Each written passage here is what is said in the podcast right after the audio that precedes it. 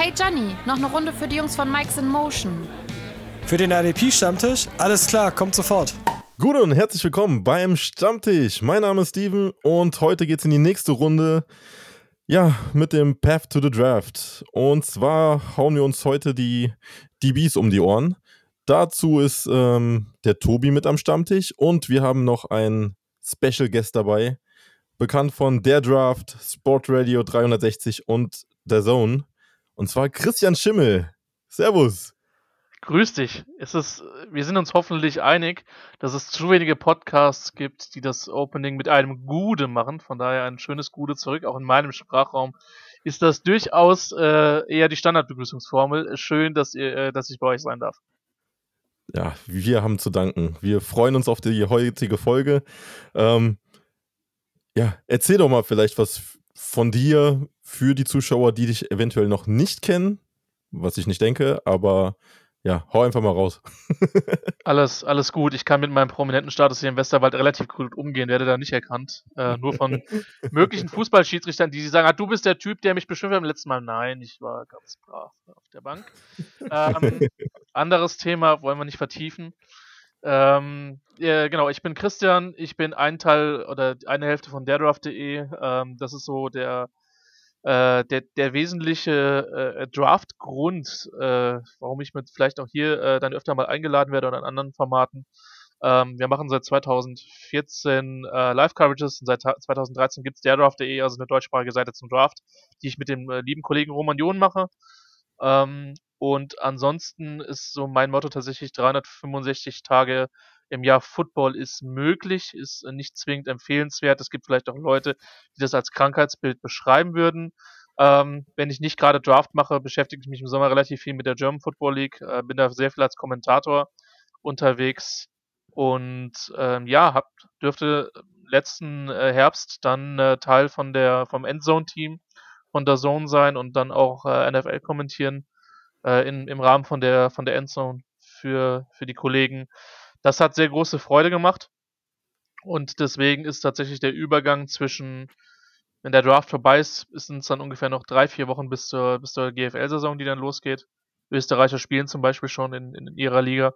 Mhm. Ähm, und wenn der Sommer dann quasi vorbei ist, dann geht es dann in den Herbst zur NFL und auch zum College Football, den man verfolgt. Und äh, ja, mache ich schon eine ganze Zeit, macht große Freude, bin sehr begeistert, wie die Community in der Zeit gewachsen ist, wie viele unterschiedliche tolle Formate gibt ähm, und dass sich auch so ein, wirklich so Nischendinge wie Draft oder auch sowas, wie ihr ja jetzt wirklich macht, ähm, halten können und da Feedback bekommen und äh, so, dass es sich auch lohnt und dass man da auch Bock hat, das weiterzumachen.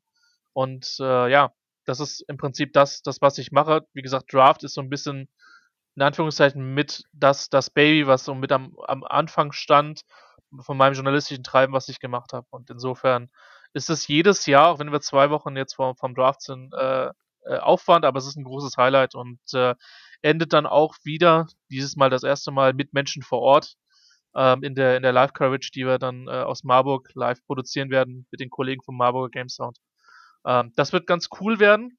Ähm, zumal das Schöne ist, wenn jetzt schlechte Wortwitze kommen, kann Nicolas Martin mir auch für sich direkt eine hinter die Backen geben. Mal gucken, wie wir dann alle an dem Sonntag nach der siebten Runde, äh, Samstag nach der siebten Runde aussehen werden. Nee, ist cool, ähm, bin immer gerne bei euch und äh, ja, freue mich, freue mich auf die Aufnahme.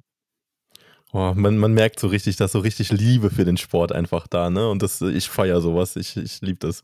Ähm, und gerade weil so viel Liebe da ist, sag mal, wie bist du denn zum Football allgemein gekommen? Ähm, wie bin ich zum Football allgemein gekommen? Tatsächlich habe ich den letzten World Bowl gesehen, der, der damaligen NFL Europa, vormalige NFL Europe zwischen Frankfurt und Hamburg. Mhm. Ähm, und dann war es tatsächlich so, ähm, ich gehöre noch zu den Jahrgängen, die äh, zur Bundeswehr gezogen werden und auf meinem Lebenslauf steht Kriegsdienstverweigerer noch drauf. Und das war das erste Mal, als ich ein bisschen Geld verdient habe und äh, mein, äh, mein, sag mal so, meine Eltern hatten immer nie viel für Pay-TV übrig. Ich habe mir dann von, ich weiß gar nicht, wie viel das damals war, naja, es war, also Leute, die Zivildienst oder ein FSJ gemacht haben, wissen, dass da nicht viel Kohle bei rumgesprungen ist. Aber dann habe ich mir halt äh, Pay-TV geleistet und ESPN America gab es damals als US-Quasi-Sender und der hat sehr viel College Football gezeigt. Und dann habe ich mich in den Sport äh, radikal verliebt, habe nicht wirklich irgendwas verstanden.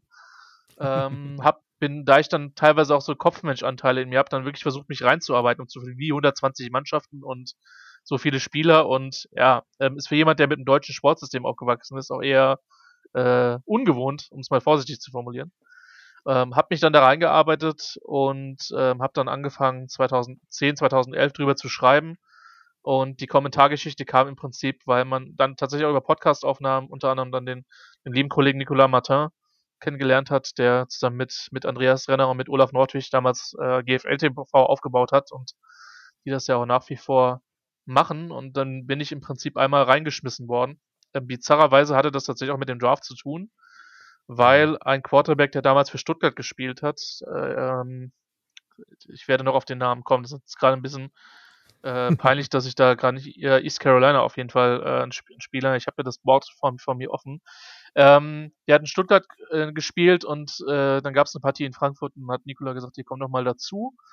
Und dann habe ich gesagt, ja, warum denn nicht? Und äh, dann hatte ich irgendwie in der zweiten Halbzeit, ohne dass ich mich versah, einen Kopfhörer mit Mikrofon vor der Nase, ohne da wirklich Ahnung von zu haben in dem Moment.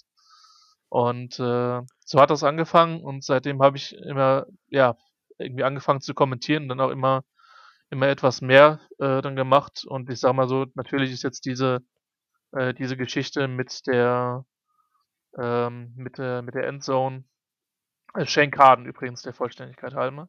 Das war mir jetzt wichtig, Shane Carden, der Quarterback, äh, von ECU 2015, äh, ich glaube, undrafted gewesen. Ähm, ja, so hat es ge gestartet und wie gesagt, die, die, die Kommentargeschichte bei der Sohn war dann natürlich mit Sicherheit der Höhepunkt bis jetzt und hat viel Freude mit den Kollegen gemacht. Ja, sehr cool. Das ist auch so diese, diese typischen Geschichten, ne? einfach mal ins kalte Wasser geschmissen, hier zieh Mikro an, äh, Kopfhörer auf und äh, leg mal los. Es ist ja oft so in ehrenamtlichen Sachen, wenn man nicht schnell genug Nein sagt, ist man drinne. Und ähm, nee, es ist cool und deswegen, also unabhängig davon, welche, welche Liga oder, oder, oder wo man sich jetzt bewegt, ich, ich werbe halt auch immer dafür, deswegen mache ich den Werbeblock jetzt mal am Anfang ähm, hm. dass man auch mal in die deutschen Stadien geht, äh, egal wo es ist, weil die Leute da zum Teil echt, oder sich viele Vereine bemühen, echt coole Game Days aufzubauen. Und wenn man da mit der entsprechenden Erwartungshaltung geht, dass es eben ein Local Game ist und dann nicht irgendwie NFL oder ein NFL-Verschnitt, ähm, dann kann man da sehr viel Freude haben. Zumal, und ich kenne den Vergleich aus dem Fußball, wo gefühlt jedes verdammte Spiel in der Weltmeisterschaft ist, ist, ist stimmungstechnisch schon einfach eine andere Nummer. Und äh, ja, das, das macht's cool und deswegen, also ich, äh, so, also ich liebe die NFL ich mag auch die Draft-Vorbereitung, aber ich freue mich auch echt im Sommer wieder in die Stadien zu gehen und Leuten zu begegnen. Es ist meistens gutes Wetter. Ähm, und äh, deswegen da immer meine, meine kleine Werbebotschaft, wer das noch nicht gemacht hat, weil ehrlicherweise, ich habe einen Drittligisten hier vor der Haustür in Montabaur. Ich habe es nicht weit bis Frankfurt und Köln. Der Deutsche, ich habe in Marburg studiert, äh, war aber damals nie bei den Mercenaries. Ähm, mich hat der mhm. deutsche Football nicht interessiert. Das ging erstmal nur über eine, eine, quasi über eine Beziehung, über jemanden, den man halt dann kennengelernt hat als, als Menschen. Aber ja, gibt dem Ganzen eine Chance und die Vereine freuen sich über jeden, der kommt. Und auch da ist man im Ehrenamt schneller in Position, als man sich versehen kann. Also passt auf, sonst seid ihr bald der Kassierer von einem Drittligaverein. Ne? Ja, und selbst das ist doch nicht verkehrt. Nee, also unter, unterstützen auf jeden Fall. Das ist wichtig, dass wir die Vereine haben. Ähm, ich ich finde es auch immer cool, einfach Leute, das spielen ja auch immer mehr einfach ja. auch Football jetzt in Deutschland, ne? Und es ist einfach schön, auch die Jungs äh, zu sehen, wie sie sich entwickeln und äh, das werden ja auch immer besser. Also ich meine, wir sehen jetzt auch wieder Jungs, die zum Draft sich anmelden, die aus unserer Reichweite kommen, ja. eigentlich, ne? So Deutschland, Österreich, Schweiz ja. um die Ecke und ich, ich feiere das einfach. Ich mag das. Ich mag das total. Ich auch. Und ja, absolut. Ja, und Ach, keine Dinge. Wenn wir über Draft reden, ne? Also du hast ja so eine, so eine spezielle Liebe zum Draft. Ihr, ihr, ihr scoutet ja richtig, richtig viel vor, vor dem Draft immer. Ähm, wie, wie kam es dazu, dass du angefangen hast, wirklich Spieler zu scouten? Ähm, also wir haben damals für eine Seite geschrieben, die es mittlerweile nicht mehr existiert und haben dann beim, beim Huddle was gemacht, der immer noch, glaube ich, äh, mhm. das auch, auch entsprechende Magazin rausgibt und auch der, die Verbandszeitschrift ist. Und da war halt klar, dass wir diesen Draft-Kram, den wir auf der anderen Seite gemacht haben, nicht durchziehen können. Da habe ich halt Roman und wir hatten damals Interesse daran, Roman und ich, ohne dass wir jetzt einen Scouting-Background oder ähnliches hatten, sondern das war die Grund, das Grundding und das sage ich auch, auch jedem, der sagt, hey, ich habe davon keine Ahnung, sage ich, egal, mach einfach, probier dich da aus, wenn du da Bock drauf hast, alles cool. Und da habe ich ihm halt gesagt, hier, lass uns, äh, äh, lass uns da eine eigene Seite aufbauen. Ich hatte zum Glück einen, einen Programmierer hier aus der Kante, äh, den ich, den ich äh, gut kannte ähm, der mir das dann in Anführungszeichen gebaut hat. Und dann hast du dich halt reingefuchst. Und äh, wie gesagt, ich, wir haben es im Vorgespräch kurz besprochen, natürlich glaubt man jetzt deutlich mehr über Football zu wissen als vor, vor sechs, sieben, acht Jahren. Ähm, und natürlich haben sich auch Dinge verändert, aber das Grundding war erstmal das Interesse und zu verstehen, was passiert da auf dem Platz. Und äh, das kann einem total helfen. Deswegen, gerade wenn jetzt Leute sagen, ich habe da Bock drauf, mich interessiert das, das ist erstmal die wichtige Voraussetzung, die richtige Voraussetzung. Ähm, muss ja nicht jeder machen, aber da muss keine Hemmungen haben, wenn jetzt einer weiß, ja, ich weiß ja gar nicht, worauf ich achten soll. Und ähm, mhm. um das vielleicht kurz, kurz anzureißen, ich empfehle den Leuten immer, da mit einer Positionsgruppe anzufangen, mit einer Positionsgruppe anzufangen oder mit zwei und zu sagen, okay, ich versuche jetzt mal bei den Spielern die Unterschiede rauszuarbeiten. Ich versuche zu verstehen, was macht ein 6-4 Receiver anders als ein 5-11 Receiver oder so. Ähm, welche Rollen gibt's? Was, was ist wichtig? Und ähm, da gibt's, also das ist ein Lernprozess, der nie endet. Ja, und ähm, ich habe auch schon zu oft in die Tonne gegriffen, um da zu sagen, ich habe die Weisheit mit Löffeln gefressen ähm, sondern man lernt immer was dazu. Man weiß auch viele Sachen sich, manche Sachen sieht man auch einfach nicht. Ähm, ja. Wenn man sich Draft-Podcasts, gibt ja, gibt ja einige, nicht nur Draftcast äh, anhört, wie unterschiedlich dann die Einschätzungen sind, auch von größeren US-Medien zum Beispiel mit Leuten, weiß nicht, Brugler hat, glaube ich, jetzt in seinem Big Board The Beast irgendwie über 1500 Spieler, wo ich mir denke, äh, die Ausdauer hätte ich nicht, dass man so 500, 600 schaut, okay, aber 1500, also ich werde da nächstes Jahr nochmal drauf gehen und gucken, wer da in der, wer da in den europäischen Ligen landet ähm, mhm. bei, bei der Masse an Leuten. Äh, aber selbst da gibt es Uneinigkeit. Es gibt nicht immer ein richtig und ein falsch. Was wir halt immer versuchen, ist irgendwie die Stärken rauszuarbeiten oder womit hat der Spieler am College gewonnen, den Spieler gut zu beschreiben. Und auch da haben wir kurz vor, vor der Aufnahme drüber gesprochen, die Landing Spots sind so brutal entscheidend, und zwar nicht nur für Offense-Spieler, sondern auch für Defense-Spieler. Ähm, landet Parsons letztes Jahr nicht in Dallas und wird irgendwo als klassischer Aufbau-Linebacker, kann das auch gut sein, dass er viele Fantasy-Punkte macht und ein guter Spieler ist und vielleicht mhm. situational mal rusht, aber halt vielleicht nicht der Masse wie, wie in Dallas. Und, und das macht halt auch den Draft so brutal spannend. Du hast zum einen, wie schätzt du den Wert des Spielers ein? Ähm, welche Positionen sind bei den eigentlichen Teams noch hochgradig problematisch? Und dann natürlich, mhm. wie ist das Scheme fit? Ja, und das Beispiel Arizona, ich habe mich ja letztes Jahr kaputt gelacht, als sie dann, dann nach Simmons dann, dann, dann Collins gezogen hat, dachte mir, okay, noch ein. Es hatte dann während der Saison, ich hatte den Eindruck, je länger es gelaufen ist, desto besser ging es. Ähm, mhm. Aber das macht, das macht diese Spannung halt aus. Und äh, deswegen, ich will den Leuten ein bisschen die Sorge davon nehmen, richtig oder falsch. Wenn ihr Interesse dran habt, macht, schaut euch ein paar Spiele an. Es gibt auf YouTube genügend, äh, genügend dazu. Und ähm, wenn ihr da, da Bock drauf habt, dann werdet ihr eh automatisch versuchen, hey, ich lese jetzt hier nochmal den Artikel oder versuche da weiterzukommen. Und äh, wenn du da eine Freude dran entwickelst, ist es cool. Und wer es einfach konsumieren und mitnehmen will, der ist ja hier sowieso auch, auch an der richtigen Stelle. Ähm, auch wenn Interaktion natürlich eine coole Sache ist, aber ähm, das ist natürlich auch vollkommen cool. Ja, ich, ich finde es halt cool, dass es überhaupt jetzt schon so viele im deutschsprachigen Raum machen und dass man wirklich in Interaktion kommt. Ne? Also man diskutiert drüber. Äh, es gibt verschiedene Sichtweisen, das ist immer so, ja, aber dann manchmal ist ja auch also persönliche äh, Favoriten einfach, weil ja. sie von meinem Team kommen oder sie in meinem Team landen. Das, das kann ja alles passieren, aber ich, ich finde es einfach cool, dass man drüber reden kann. Und Football ist so ein komplexes, so ein komplexes Ding. Ähm, da hat keiner von uns hat irgendwie die Weisheit mit dem Löffel gefressen, ne? Also sonst wären wir wahrscheinlich schon irgendwo Angestellte bei, bei der NFL in irgendeinem Team. ja, wenn wir alle, wenn wir alle Stars irgendwie rausziehen könnten, das wäre super. Aber nee, ähm, ja, feier ich. Finde ich cool. Äh, Draft gucken ist ja auch mittlerweile ein Riesenprozess bei uns. Haben wir uns jetzt auch, glaube ich, das erste Mal richtig, seit drei Jahren machen wir das jetzt, glaube ich, knapp, ne, Tobi? Ähm, ja. Ja, um, ja schon. Also letztes Jahr war schon ein bisschen intensiver. Ja. Dieses Jahr war dann nochmal eine Steigerung, da etwas größere Vorbereitung dahinter gewesen, so alles. Lustigerweise kommt jetzt äh, mein großes Interesse am Draft. Äh, nicht, ja, mit daran, weil die Buccaneers relativ schlecht waren, die letzten Jahre, bis auch jetzt die Brady-Jahre, aber davor. Und äh, ja, von Christian Schimmel her, muss ich auch gestehen. ich habe angefangen, dann so nach und nach mir immer mehr anzuschauen, nachdem ich dann auch angefangen habe, der Draft zu hören. Das ist ganz lustig gewesen. Ja, aber das, guck mal, das ist doch die, der größte Lob, den einer aussprechen kann, oder Christian? Ja, ähm, die, die Kamera ist aus. Äh, ich, ich werde auch leicht rot. Nee, das ist halt cool. Und das ist, war tatsächlich auch einer der, der impliziten Dinger, hm. die, die, die uns halt so Freude machen, dass eben du so viel mehr Interaktion hast und ob du dich jetzt auf der Draft.de oder auf andere Leute berufst, es freut, ohne Scheiß, würde lügen, wenn mich das nicht freuen würde. Ne? Also das geht mir bei jedem so. Ähm, wenn du da, wenn du da Interesse ähm, aufbauen kannst oder, oder ähnliches, ähm, dann ist es total cool und dann ist das eine Sache, die für uns das, äh, das, das größte Lob ist, auf, auf gut Deutsch gesagt.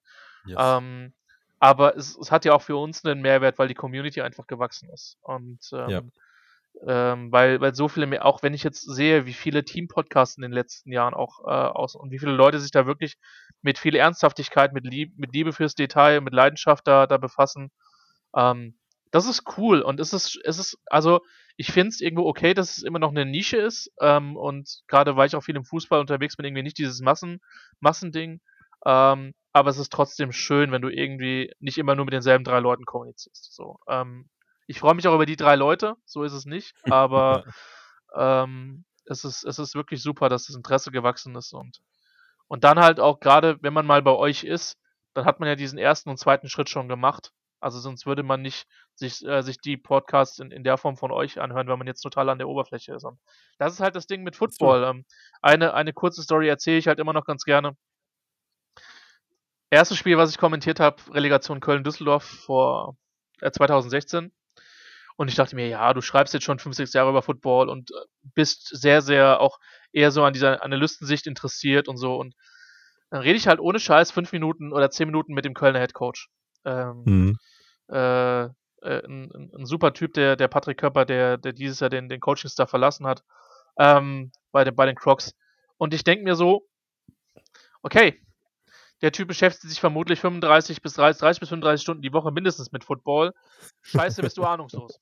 Und ähm, es ist, es ist wirklich krass und ich habe halt wirklich, ähm, weil gerade die deutsche Football-Community eine relativ kleine ist, ähm, ja. habe ich den Spaß gehabt, öfter einfach, sei es mal mit Schiedsrichter, mit Coaches zu reden. Und ähm, äh, wie tief du reingehst, liegt letztlich an dir. Das ist das Coole. Football bietet es dir auf jeden Fall an, ja. Und ähm, ich glaube jetzt, ich würde jetzt sagen, dass ich weiter bin als 2016, als vor, vor fünfeinhalb Jahren mit dem Gespräch mit, mit, mit Patrick Köpper. Ähm, aber ähm, ich weiß halt auch, dass, dass ich noch, also jeder hat ja noch andere Sachen quasi zu tun. Das ist ja mehr oder weniger auch nur ein Hobby von uns dass ich noch mhm. Galaxien von Leuten weg bin, die das irgendwie 40 Stunden die Woche machen und konstant und nichts anderes.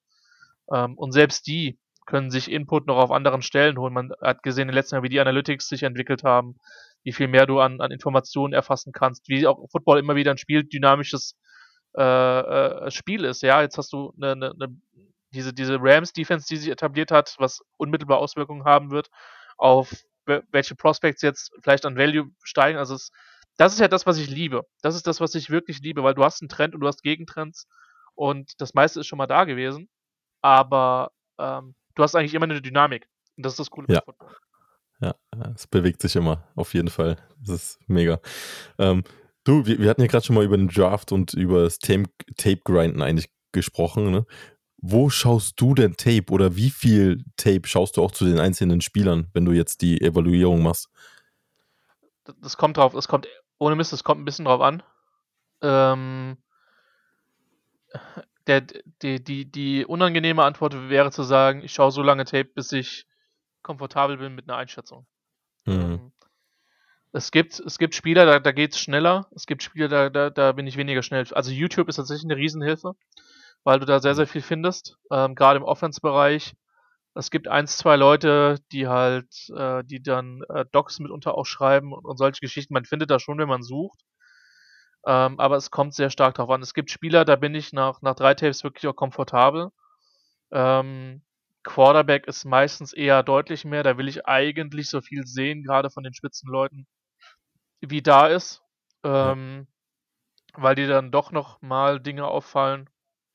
Und du auch gerade beim ersten Hinsehen du nicht auf alles achten kannst. So dreht er den Kopf gescheit, wie ist die Fußarbeit, wie ist die Release, das ist, es ist halt sehr, sehr vielschichtig und ähm, das ist, das ist das tatsächlich unterschiedlich, unterschiedlich. Also ich versuche schon, also anders, die Spieler, die eine, die eine Bewertung von, von uns bekommen, die haben wir in Anführungszeichen dann auch gesehen und nicht nur mit Highlight-Tabs. Es wird Spieler geben, ähm, von denen hast du vielleicht nur Highlight-Tapes. Im Übrigen verdamme ich das gar nicht, wenn, wenn, also gerade wenn jemand reinrutschen will und sagt, ich will mir die, die wichtigsten zehn Leute anschauen. Ja, schau dir die Highlight-Tapes an, dann weißt du auf jeden Fall, womit der gewinnt.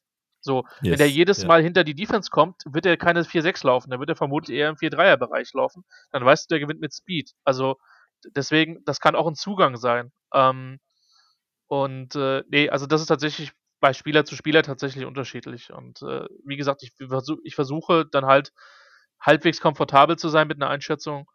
Ähm, aber auch da gilt, Deskription gilt über, über Bewertung. Also ich bin dann glücklich, wenn ich dann einen Eindruck habe, der Spieler gewinnt, was weiß ich, Defensive End mit seinen guten Swim-Moves, mit seinem Pass-Rush-Arsenal, aber er spielt zu hoch, Pad-Level muss noch niedriger. Das ist dann für mich wichtiger, wenn ich dann, also ich versuche normalerweise das relativ auszublenden, was andere Leute über einen Spieler schreiben, aber danach schaut man sich halt auch schon an, was, was weiß ich, die, die großen Jungs dann über, über bestimmte Spiele halt geschrieben haben, allein um Informationen auch zu nehmen, die man dann in der, in der Live-Coverage gegebenenfalls einfließen lassen kann. Also das, das kommt drauf an, aber ähm, ich würde mal schätzen, dass ich eher so ein, also bei Spielern, wo ich nicht viel Zeit verbringe, vermutlich schon so 45 Minuten insgesamt halt, halt habe, so um und bei. Gerade weil mir das halt auch wichtig ist und auch da bin ich zum Beispiel froh über die Existenz von OurLads.com, die dann einen Link oh, direkt zur Spieler-Bio haben, wo du dann halt, also ich schreibe mir dann zum Beispiel so Sachen auf, wie war in der Highschool Team Captain oder so, spielst ja nicht in die Grade ein, kann aber mhm. dann, wenn ein Team dann von einem High Character Guy spricht, dann sagen, okay, ne, dann bezieht sich da drauf. Aber ähm, das sind dann zum Teil auch Sachen, wo ich sage, das muss der gemeine Fan nicht machen. Ähm, wenn die Cowboys draften, wisst ihr, es ist ein Charakteridiot, zumindest wenn sie so weitermachen wie die letzten, wie das letzte Jahr. ähm, schöne Grüße an meinen Podcast-Partner Roman. Ähm, das war, das war sehr bizarr, ehrlich gesagt. Ähm, aber äh, ja, das, das, es lässt sich nicht auf, auf, auf die Spieler ich kann nicht sagen, ich, ich brauche per se immer drei oder vier oder fünf Tapes. Ähm, mhm. es, kommt, es kommt brutal darauf an. Das ist einfach so. Ja, absolut. Ähm, hast du denn eine Positionsgruppe, die du bevorzugst oder die so deine Favoriten sind? Also ich sag mal so, dadurch, dass, dass Roman und ich die, die Positionsgruppen insofern teilen, wir quasi die Podcasts vorbereitet. Also mhm. ähm, ich kümmere mich um Quarterback, O-Line, Defensive Backs ähm, und er kümmert sich halt quasi um die anderen. Das heißt, in aller Regel ist es auch so, wenn wir unsere Podcasts abgeschlossen haben, dass ich nochmal tiefer in O-Line und Quarterback gehe und Defensive Back und er nochmal tiefer in die anderen Gruppen geht. Also er wird am Ende des Tages mehr Wide Receiver gesehen haben als ich. Das ist auch mhm. der Vorteil, wenn man es tatsächlich zu zweit ist und vor allen Dingen, wenn er sagt, drei Tage vom Draft, hier, ich habe hier noch jemanden mit einer hohen Viertrunden-Grade, bei mir schaut er den nochmal an. Ähm, ja. Ich mag O-Line-Tape tatsächlich. Ähm, ich finde es super interessant. Du siehst sehr viel. Die Jungs sind jedes Mal im, im Bild. Das macht sehr einfach. Ja. Ähm, Quarterback finde ich jedes Mal spannend. Ähm, die Klasse ist brutal, weil die Meinungen so hart auseinandergehen. Das ist bei mir halt auch nicht anders. Ähm, also das sind schon die, die, die Gruppen, die Spaß machen. Ähm, aber ich sag mal so, ich habe das Schöne ist, du hast halt meistens in jeder Positionsgruppe Leute, die dir auf Tape halt echt Spaß machen. Mhm. Ähm, oder die dich ein bisschen anspringen, wo du sagst, okay, I don't care, ich, ich schätze den jetzt vielleicht höher ein als die, als die, die generelle Projection. Ähm, aber ähm, der hat mir einfach mehr Spaß gemacht und ich glaube einfach an das Skillset, was derjenige hat. Ja. Und äh, von daher, O-Line macht mir Spaß, auch wenn ich sagen muss, schlechtes O-Line-Tape ist schlechtes O-Line-Tape. Also so, ja, da, das wird dann gerade so zwei, drei Tage vom Draft, wenn du sagst, und übrigens, der Spieler kriegt noch Day-2-Hype, das wird dann C. Aber das gehört dazu und das ist okay. Boah. Ah, up in die Trenches. I genau. like it. Tobi, du magst es auch. Komm. Ja, ja, ja. Emotion. Voll. voll. Ich, ich liebe Edge. Edge anschauen macht riesen Spaß und Defensive Tackle. Ja, ist, Defensive Tackle ist so meins, um ehrlich zu sein. Die, die ja? Jungs machen mir am meisten Spaß, ja. Cool. Ja, auf jeden Fall. Die, die dicken Jungs, die die alle durch die Gegend schieben, das, das macht echt Spaß. Das stimmt. Das Coole finde ich ja auch bei der, bei der Position, wenn du die Line schaust, Edge und Tackle, du hast ja halt auch so viele unterschiedliche Bodytypes, ne? Mhm, du hast so, so Leute, die total anders sized sind, dann hast du Gut, Davis ist jetzt eher von Georgia eher die Ausnahme, aber du hast diese dicken, fetten Nose-Tackle jedes Jahr. Ja. Ähm, das, also, das ist halt auch ein, Grund, warum ich auch diesen Sport so mag, dass du halt für jeden Bodytype eigentlich im Prinzip eine, eine Position hast. Ja. Ja, und dann einfach auch deine Favoriten so langsam, ne? Genau. Also ich, hab, ich bin letztes Jahr Tobi auf und ab äh, auf den Nerv gegangen mit Ali McNeil, weil ja, ich den einfach so gefeiert habe. Ja. Und ich finde es cool, dass er in Detroit einfach gelandet ist. Das ist schon. Ich, ja, mag ich, mag ich. Ich war ja Riesenfan vom anderen Detroit-Pick. Und Wuzuriki, ja, ja, mochte ich auch. am liebsten bei den Buccaneers gesehen. Ja. Äh, ich bin mit Tryon Shink aber auch zufrieden. Ja. Ja, ja, ja, ja. ja äh, Fanboy. Okay. das sind wir alle. Total. Lass uns doch mal in die, in die DBs dann äh, einsteigen. Wir haben noch einiges vor uns, äh, stehen einige Spiele auf dem Zettel. Und ähm, wir, wir hatten ja vor der Folge schon ein paar Spieler genannt gehabt, wo wir einfach denken, okay, da wäre es interessant, auch deine Meinung einfach zu hören, Christian, wie, wie ja. du ihn allgemein einschätzen würdest. Und das münzen wir dann so ein bisschen auf unser, unser Fanfu um. Ähm, wird anfangen mit dem Penske Estate Guy und zwar mit Brisker, ehemaliger Juco-Transfer. Ja, äh, sehr, sehr gerne. Ähm, ehrlicherweise, ich habe den relativ spät tatsächlich gesehen, weil, äh, Spoiler mhm. Alert, ich habe mir jetzt irgendwie diese Woche die, die Safety-Klasse um die Ohren gehauen, weil wir die auch bald im Draftcast besprechen, mir Roman dann meine vermutlich relativ schlechten Grades um die Ohren hat, weil die Jungs alle viel besser sind. Ähm, Oha, da bin ich auch gespannt. Ich glaube, da werde ich heute den Roman geben. Alles, äh, äh, alles, alles, alles gut. Ich bin mit, äh, mit äh, Kritik, äh, Feedback und Wüstenbeschimpfungen bin ich äh, komfortabel.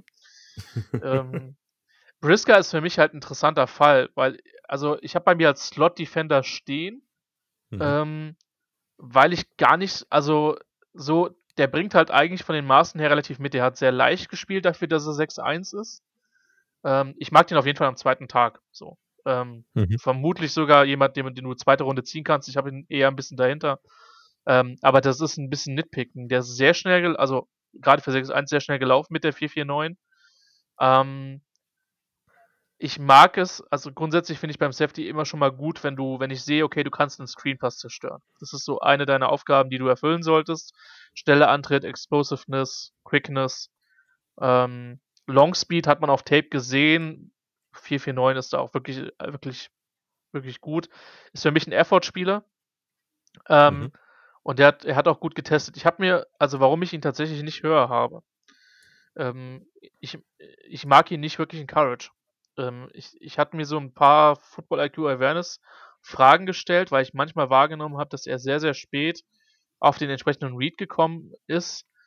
Ähm, da weiß ich gar nicht, wie hart Fantasy das relevant ist, weil ich glaube, dass das ein wirklich guter Run-Defender ist, aber wenn du jetzt zum Beispiel mit Sachen arbeitest wie, was weiß ich, Yards, äh, Yards erlaubt oder Touchdowns erlaubt, glaube ich, dass er da durchaus zumindest in seiner Rookie-Saison eher, eher Probleme bekommt. Aber das ist ein Athlet. Ich, ich glaube, dass du den im Slot in sehr vielen Spots einsetzen kannst.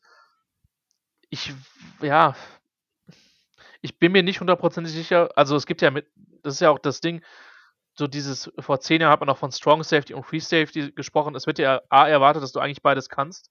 Und B, mhm. die Slot-Rolle ist viel wichtiger geworden. Der dritte Cornerback oder Safety ist ein Starter. Ähm, deswegen, ich glaube schon, dass du für den eine Rolle finden musst. Ich glaube, die ist primär im Slot. Ähm, ich fand ihn spannend, aber ich fand ihn von der Projection eher schwierig, muss ich zugeben. Das mhm. war so mhm. mein Take zu ihm. Also ich weiß, dass bei uns der Tarek ihn extrem mag. Aber äh, Tobi, hau mal raus, was du von ihm denkst. Ja, also ich bin nicht weit entfernt. Ich habe ihn auch so als Day-2-Pick, auch ja mitten, mhm. Mitte bis späterer Day-2, weil er halt, wie Christian sagt, es ist so dieses Problem mit, mit der Coverage. Also ich sehe den tief, kannst du den nicht alleine aufstellen. Also Single High kann er gar nicht. Der ist einer, der sich um die Box rumbewegt und auch er bringt viel Athletik mit, um eigentlich eine Zone gut verteidigen zu können, aber da fehlt es noch irgendwo. Ob es jetzt halt dieses, dieser Football-IQ ist, er hat auch relativ wenig Erfahrung. Ich glaube, nur ein Jahr Starter bei Penn State gewesen. Vorher aus dem Juco-Bereich, ja, hat er gespielt, aber ist halt ein anderes Level, völlig anderes Level, darf man nicht vergessen. Daher, den kannst du Man aufstellen, mal auch im, im Slot gegen Titans, gegen äh, Big Slot Receiver, die unterwegs sind. Das kann er gut hinkriegen, obwohl er ein bisschen Probleme hat, finde ich, noch bei Cuts. Das war so meins. Der ist ein bisschen steif in den Hüften bei ganz schnellen Richtungswechseln. Der ist eher, aber sonst sehr, sehr schnell eigentlich. Aber da hat er so ein paar Probleme, finde ich. Habe ich auf Tape gesehen. Ja, der müsste halt in ein System reinkommen, wo du viel mit, mit drei Safety oder einem Big Nickel halt spielst, mhm. dass er mhm. seine Einsatzzeiten kriegt. Sonst wird der Zeit brauchen. Er wird allgemein einfach Zeit brauchen, weil der sehr, sehr unsicher ist noch auf dem Feld. Der reagiert, kann das durch seine Athletik gut ausgleichen, was er halt äh, nicht lesen kann, aber ob das im, auf NFL-Niveau dauerhaft so funktionieren kann, ist halt eine Frage. Da muss man schon sehen, dass er schnell einen Sprung macht im, im Lesen, im Spielverständnis. Ja, ich, ich habe mir auch nur noch aufgeschrieben, dass er sehr physisch und sehr explosiv eigentlich ist. Ne? Also das, was du brauchst, um ein guter Run-Defender zu sein. Aber ich, ich bin mir auch noch nicht sicher, ähm, wel welche Rolle er schlussendlich dann in der NFL haben wird und ob er auch von vornherein Starter sein könnte. Ne? Also ich glaube auch, der wird erstmal ein bisschen, bisschen ausprobieren äh, müssen und, und noch einiges lernen müssen. Aber ja, Ende, Ende zweite Runde, Anfang dritte wahrscheinlich wird er gepickt werden. Ja, ich, bin, also. ich bin auf jeden Fall bei euch, dass ich den nicht, dass ich mit dem nicht komfortabel, wenn ich sage, du bist jetzt mein Free Safety so. Äh, ja, oder ja. du spielst jetzt primär die Tiefe zu, ich weiß nicht, ich spiele irgendwie so eine Cover, Cover Free Seahawks Defense mhm. und du spielst primär ein, die tiefe, die tiefe Rolle. Dann, ähm, vielleicht, also ich will nicht sagen, dass er da nicht hinkommen kann, aber definitiv nicht von Anfang an. Hm. Dann kommen wir mal zu einem, äh, zum nächsten und ich sag mal einen relativ ähnlichen Spieler. Ist Louis Sign von Georgia. Der Junior, 6'2 groß, 1,99 schwer. Tobi, hau mal raus. Was, was ist deine Einschätzung zu Sign? Ähm, ich war am Anfang gar nicht so ein Fan. Der hat viel über, über, äh, über ein Combine jetzt bei mir rausgeholt im Nachhinein. Ich habe ihn auf Tape gar nicht so extrem athletisch gesehen. Hm. Vielleicht konnte er auch das oder musste er es nicht ausspielen, dieser Georgia Defense. Das ist halt dieses Verrückte, wenn man über diese Defense redet. Die ist ja, also, wenn man sich Freakish. anschaut, was da dieses Jahr in Draft kommt, das ist krank. Ähm, Combine hat er mir dann gezeigt, dass er um einiges athletischer ist als gedacht für seine 6'2 äh, was ist er gelaufen mit 4,37, also überragend schnell für die Größe. Ähm, ich, ich mag ihn. Er ist äh, sehr intelligent, kann überall auf dem Feld rumgeschoben werden. Ich traue es dem zu, dass er tief stehen kann. Vielleicht ist nicht alleine Single High spielen kann, aber dass er so als Zweiter in so einer Zone, also hinten eine Zone, kann er gemütlich, kann er locker verteidigen.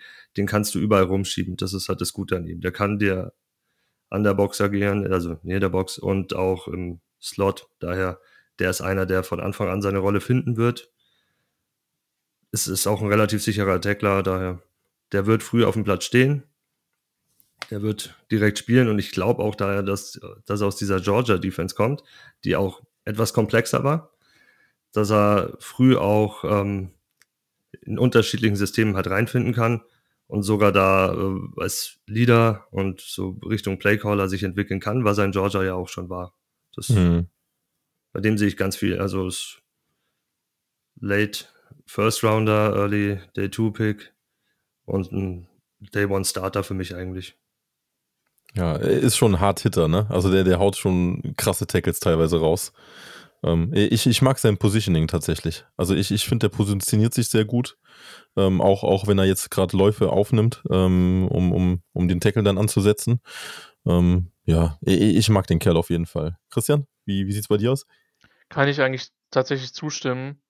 Ähm, der ist sehr schnell gelaufen, der hat keine Movement Drills gemacht. Ich glaube nicht, dass die so schlecht ja. gewesen wären. Ähm, tatsächlich, ich hätte ihn übrigens genauso ausgesprochen wie ihr. Die, die Georgia, also es gibt so bei Georgia gibt es einen, äh, also ich habe dann, ich nehme das mal in Anspruch, wenn es meistens steht, also da wird er wohl Scene, also mit einem langen mhm. I wohl ausgesprochen. Ich finde es sehr komisch. Ähm, weil ich würde den immer Sign aussprechen, aber ja. I don't care. Zine, Levis Zine, falls ihr euch fragt, über wen wir reden. Ähm, Levis Zine, okay, genau. alright.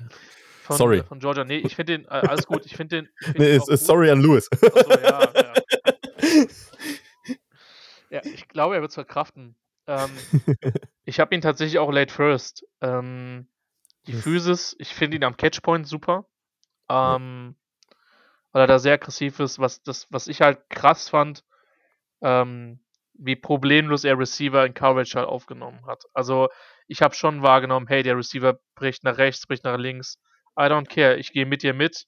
Ähm, du hast es gesagt, die Georgia Defense ist ein bisschen komplex. Er hat auch viele Rollen gespielt. Also das, du hast es ein oder andere Mal in dem Draft-Prozess, dass du halt weißt, okay, der Typ ist der Deep Safety, ist der Deep Safety, ist der Deep Safety. Es ist, komme was wolle. Ähm, der Gegner kniet ab, der Typ steht 20 Yards hinter der eigenen äh, Line of, hinter der Line of Scrimmage. Ähm, und das ist halt bei ihm nicht der Fall gewesen. Er hat halt verschiedene Sachen gespielt. Ich mag, was er Downhill gemacht hat. Ich glaube, dass er Deep und underneath spielen kann. Ähm, mhm. Das, das Ding ist halt, ich fand ihn in einer gewissen Weise raw, ein Stück weit, also ich denke, da muss man auf, an Kraft zu legen. Er ist jetzt reingekommen mit 6'2, 200. 200 ist für 6'0 schon, wo ich sagen würde, ah, ist eher an der unteren Grenze. Und ich glaube, dass der halt noch dünner, also noch leichter gespielt hat. Und so, so sah der halt auch aus. Und ich glaube nicht, dass der das, also give or take irgendwie zwei Zehntel oder eine Zehntel bei der, bei der 40 Yards, das ist mir relativ egal, das ist, wenn der im 4-4er-Bereich laufen würde. Das ist ein guter Athlet, aber der sollte halt auf jeden Fall noch an Kraft zulegen, an Masse ein bisschen zulegen, weil hin und wieder ähm, äh, er, er, hat was gemacht, was ihm im, im, Rugby viele Strafen bringen würde, nämlich einfach sehr hoch das Tackle angesetzt. Hm. Ähm, und dadurch, also hat er die Leute auch nicht immer zum Boden. Generell bin ich bei dir, er ist schnell am Tackle und ist auch gut, aber hin und wieder kommt halt, kommt halt dieses, dieses Anführungszeichen High-Tackling. Und gerade wenn du da nicht die Kraft hast, dann schüttelt sich der Gegner einmal und dann äh, bringst du ihn vielleicht nicht zu Boden. Und das ist halt für mich, ich glaube, jeder hat so irgendwie Re Rele Relevanzen, was Positionen betrifft. Bei mir ist halt tatsächlich mhm. das Ding, wenn du als Safety nicht tackeln kannst. Ich habe etliche irgendwie fünfte, sechste Runde, wo ich sage, eigentlich ein geiler Athlet, kann sich eigentlich geil bewegen, scheiße, verpasst jedes zweite Tackle. Ja. Sorry, du bist die letzte, du bist die letzte oder die vorletzte Instanz meiner, meiner Defense-Linie. Dann ich, also das muss halt, das ist halt eine Sache, die halt irgendwo funktionieren muss. Und generell ist der da gut und ähm, ich bin gespannt, wo der geht. Ich habe den Eindruck, dass der am Ryzen ist, die letzten ein, zwei Wochen nochmal. Ähm, ich höre sehr viel Coverage über den. Äh, mir hat er gefallen. Also ich habe den auch late, late, late first. Und der hat definitiv eine Chance, äh, Safety, Safety 2 zu sein.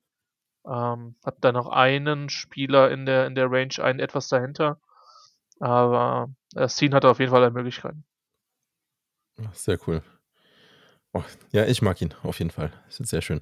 Äh, lass uns mal zu den ersten Cornerback gehen. Das ist auch ein spannender Kollege und zwar Sauce Gardner. Ähm, wird, wird ja bei einigen als Number One Cornerback geführt.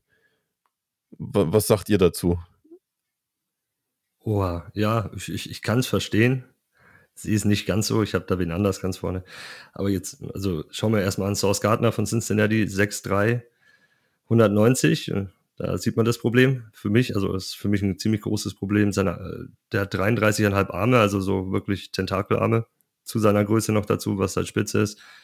Und ist eine 441 gelaufen. Und das ist halt, das ist das, was ihn ausmacht. Der Typ ist groß, hat lange Arme und ist sehr, ist ordentlich schnell. hat äh, viel Erfahrung, ich glaube, hat vier Jahre Star, nee, drei Jahre Star bei Cincinnati und hat keinen Touchdown zugelassen. Das ist ja das ganz Besondere bei ihm wovon alle mhm. reden. Der hat wirklich keinen einzigen Touchdown zugelassen. Ähm, ja, was kann man sonst sagen? Also ist ein eher überragender Man-Cover-Corner, macht das richtig gut. Und dank seiner Größe und Arme kann er auch gut die Zone verteidigen. Der arbeitet, der setzt die Arme gut ein, auch im Pressman. Das heißt, er ist flexibel einsetzbar, kann dir eigentlich fast jedes Scheme spielen. Problem ist halt seine, seine Physis. Also ich halte ihn für sehr lean und ich weiß nicht, ob er dann damit überleben kann in der NFL dauerhaft. Der muss zulegen. Speziell wenn du outside gegen den X-Receiver gehen willst, gegen diese Eins gehen willst, der, die werden dich überpowern dann. Egal wie, wie lang deine Arme sind, so alles. Weil du kannst die dann irgendwann halt, glaube ich, nicht mehr aufhalten oder nicht mehr weghalten von dir. Und ähm, ja, deswegen, ich, ich sehe ihn auch top, dass er so in der frühen ersten Runde gehen wird, in den Top 15, ja, also mittlere bis mittlere erste Runde, aber es kommt halt aufs Scheme an. Je nachdem, wer da drauf wirft auf ihn. Ich weiß nicht, Christian, du hast da bestimmt noch um einiges mehr zu ihm.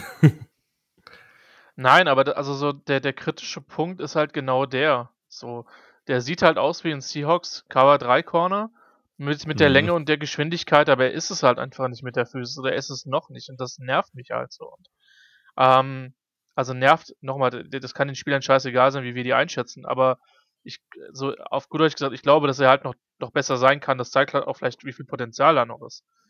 Ähm, und das ist auch der erste Punkt, den ich tatsächlich in meinem mein Kontra hier stehen habe. Mit der Size erwarte ich einfach mehr Physis. Punkt. Ja, es, es hat mich wirklich genervt.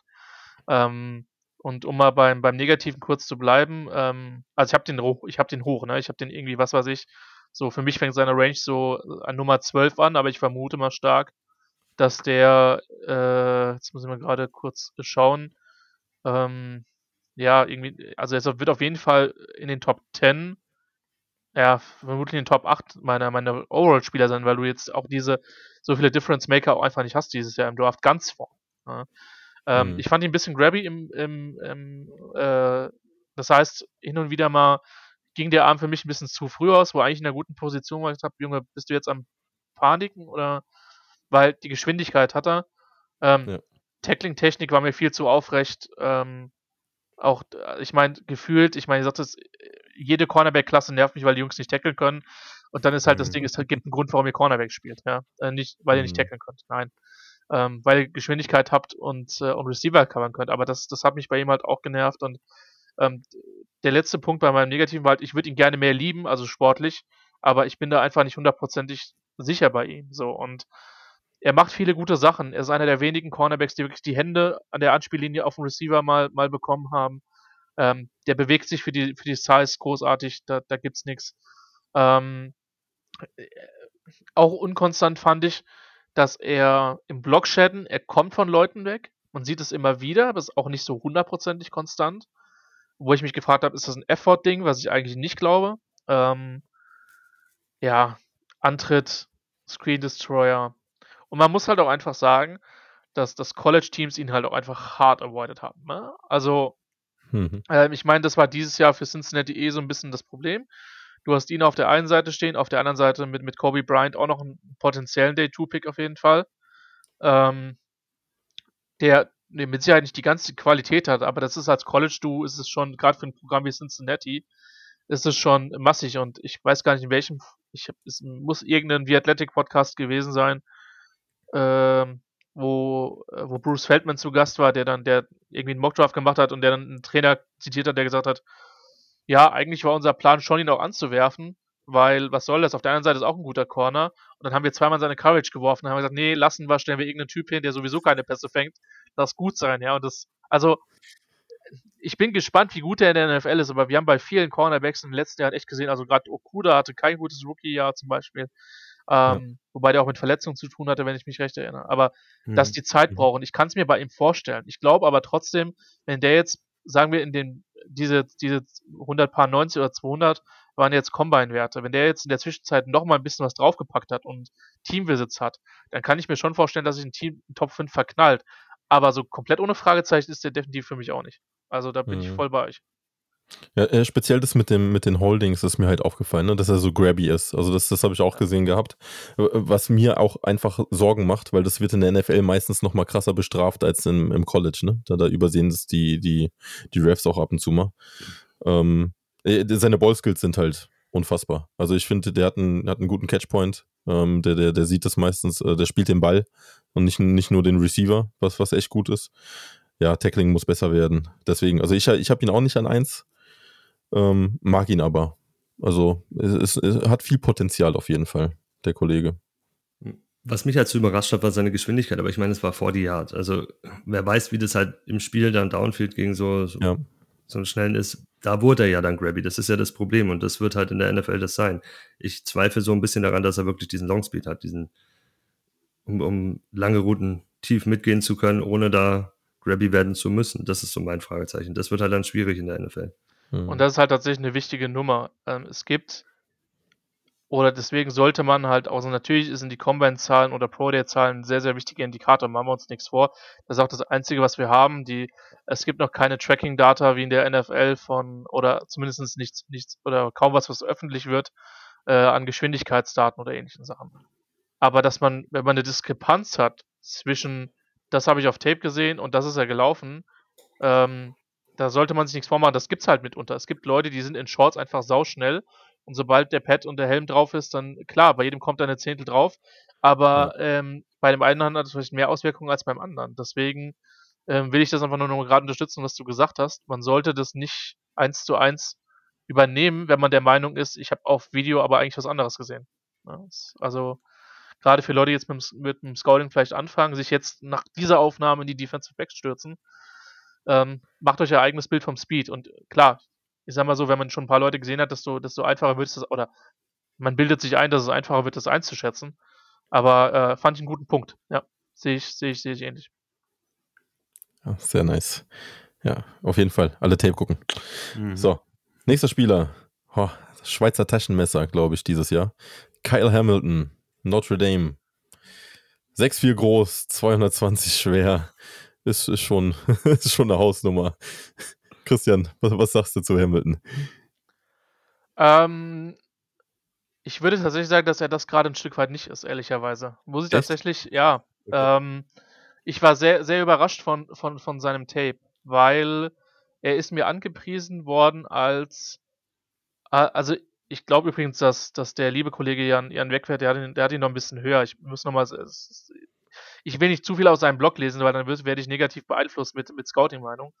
Ähm, ich glaube, dass er Range hat. Ich glaube aber tatsächlich, dass der Underneath besser ist als als Deep Safety. Und mhm. ähm, ich habe ihn verdammt hoch. Ich habe ihn in den Top 10. Ähm, mir ist die 459 egal. Der Junge ist 6'4, 220. Also lauf das erstmal mit der Masse. I don't care. Das reicht. Ähm, wo er ein Schweizer Taschenmesser ist, dass der schon viel machen kann. Ich bin halt tatsächlich nicht so hart komfortabel zu sagen, ähm, stellen als Deep Safety auf. Also ich glaube, mhm. das kannst du mal machen, aber das kannst du nicht permanent machen. Ähm, ich liebe seine Movement Skills, ich liebe seine Play Recognition. Das ist, äh, ja, habe ich selten gesehen, also in der Klasse von niemandem anderen gesehen. Ähm, super quick Downhill. Ähm, was ich, der hat drei, vier, fünf Hits gepackt. Die waren so hart, aber die waren so krass sauber. Die waren mit der Schulter zum Oberkörper. Der war nie in der Gefahr, deswegen ejected zu werden. Der NFL hat er das Problem nicht, weil es diese Targeting-Strafe da nicht gibt. Mhm. Ähm, ich glaube, dass das jemand ist, wo du halt sagst, hey, du, gut, die Travis Kelce's in der, auf der Welt gibt es jetzt zum Glück nicht so wahnsinnig oft. Ähm, aber du hast schon ein paar athletische Titans. Das ist schon jemand, wo ich sagen würde, ja, das ist der Typ, der die auch mit Länge covern kann. Ähm, und was mir halt wirklich auch gefallen hat, er spielt halt manchmal wirklich als, als physischer Enforcer bei Notre Dame. So, ich habe halt manchmal echt den Eindruck gehabt, und jetzt hat Hamilton quasi mit seinem Hit so ein bisschen die Musik gesetzt. Ähm, das hat richtig, das hat richtig Spaß gemacht. Ich fand sein Movement gut, nicht überragend. Combine würde ich sagen, oder Pro, die haben das eher in die Richtung bestätigt. Ähm, beim Tackle dürfte er gerne nochmal den, den Kopf hin und wieder nochmal hochnehmen. Manchmal springt er mir dann mit dem Kopf voraus. Ähm, ich habe gedacht, dass er bei den Agility Drills ein bisschen besser abschneidet, als er, als er, als er jetzt gemacht hat, aber es ist für mich kein großes, kein großes Sorgen, äh, Sorgenzeichen. Und der Speed passt zum Tape. Er ist mit der 459 nicht dieser Elite Speedster. Deswegen ist halt tatsächlich die Frage, welche Range hat er in, mhm. der, äh, in der NFL? Ähm, die, die Frage stellt sich. Das ist auch der Grund, warum ich ihn vielleicht auf der tiefen Seite oder als Deep, Deep Safety ähm, etwas weniger gut habe. Aber binde den richtig ein, lass den für meinen Geschmack viel mehr und underneath spielen als tief. Ähm, und ich kann mir nicht vorstellen, dass der bastet oder dass du nicht zumindest einen sehr guten Spieler hast. Und ja, ich mag Kyle Hamilton. Also ich bin eigentlich mit der Erwartungshaltung, weil er auch für Notre Dame sehr viel tief gespielt hat, bin ich eigentlich reingegangen, ey, das ist, äh, das ist, äh, weiß ich nicht, den nächsten Deep Safety, den ich überschätze, la Mali Cooker, wobei der nicht so groß war. Ähm, ich finde, er ist ein anderer Spielertyp, der kann viel, aber ähm, wie gesagt, das Tape war anders, als ich, äh anders als ich erwartet habe. Hm. Ich hatte jetzt den, den Vergleich äh, mal gehört gehabt zu Isaiah Simmons. Ne? Dass, er, dass er wahrscheinlich eventuell so eingesetzt wird wie er. Ich, ich könnte es mir tatsächlich ja. vorstellen. Ja. ja. weil er eigentlich, eigentlich die Maße und, und die Möglichkeiten da mitbringt. Ähm, ja, da, da wird es dann echt spannend, wie es für IDP dann bei, auf unserer Seite ist, aber ich glaube auch, es wird ein cooler Spieler. Also ich mag die hättet, Notre Dame geil. Hättet, hättet ihr denn einen Landing-Spot, wo ihr den, den gerne hättet? Boah. Spontan, sorry, das war jetzt sehr spontan. Ja, alles cool. Ähm, ich, ich würde ihn gerne in Jacksonville sehen, aber er wird nicht an 1 gehen. Das ist es. Äh, mhm. weil, weil eigentlich, was Defense Coordinator Jacksonville so versprochen hat über die, also letztes Jahr und was sie auch dieses Jahr versprechen, ist, dass sie schon gerne ein bisschen rumschieben mit den Safeties. So danach wird es schwierig. Äh, Detroit, hm, nicht wirklich. Houston, spielt nee, Houston noch kein System, Fall. da will ich ja. ihn gar nicht sehen. Puh. Bei den, bei den Jets? Ich glaube, dass Saleh mit ihm viel anfangen könnte oder auch bei den Giants, also in New York, könnte ich ihn mir schon vorstellen. Gut. ja, doch vom System nach New York wird er eher in beide New York Teams wird er ja. wahrscheinlich passen. Ich weiß nur nicht, ob die den Safety so früh spielen, äh, ziehen werden, aber. Ich glaube, das Spannendste wäre, wenn er nach, nach Carolina geht, weil dann er und Chin in einem Team, die du, die kannst du nebeneinander aufstellen. Der eine droppt, äh, der andere geht in Pass Rush rein und was auch immer du da machen willst mit denen. Also da, das wäre, glaube ich, fies. Würde aber nicht passieren. Yes. Kyle Hamilton. Hm. Soll dann, ich was sagen? Absolut. Nee, dann zum, zum, lass uns zum nächsten gehen. Michigan Guy, Dexton Hill. Ähm, auch Junior, 6-0 groß, 190 schwer. Ähm, auch sehr, sehr spannender Kerl und ich glaube, das ist, äh, der hat auf jeden Fall den Speed, um, um, um hinten mitzurennen und, und äh, das Feld abzu, abzudecken. Äh, Tobi, hau mal raus. Was, was denkst du zu ihm? Ja, extremer Speed. Also der, der ist wirklich sauermäßig schnell.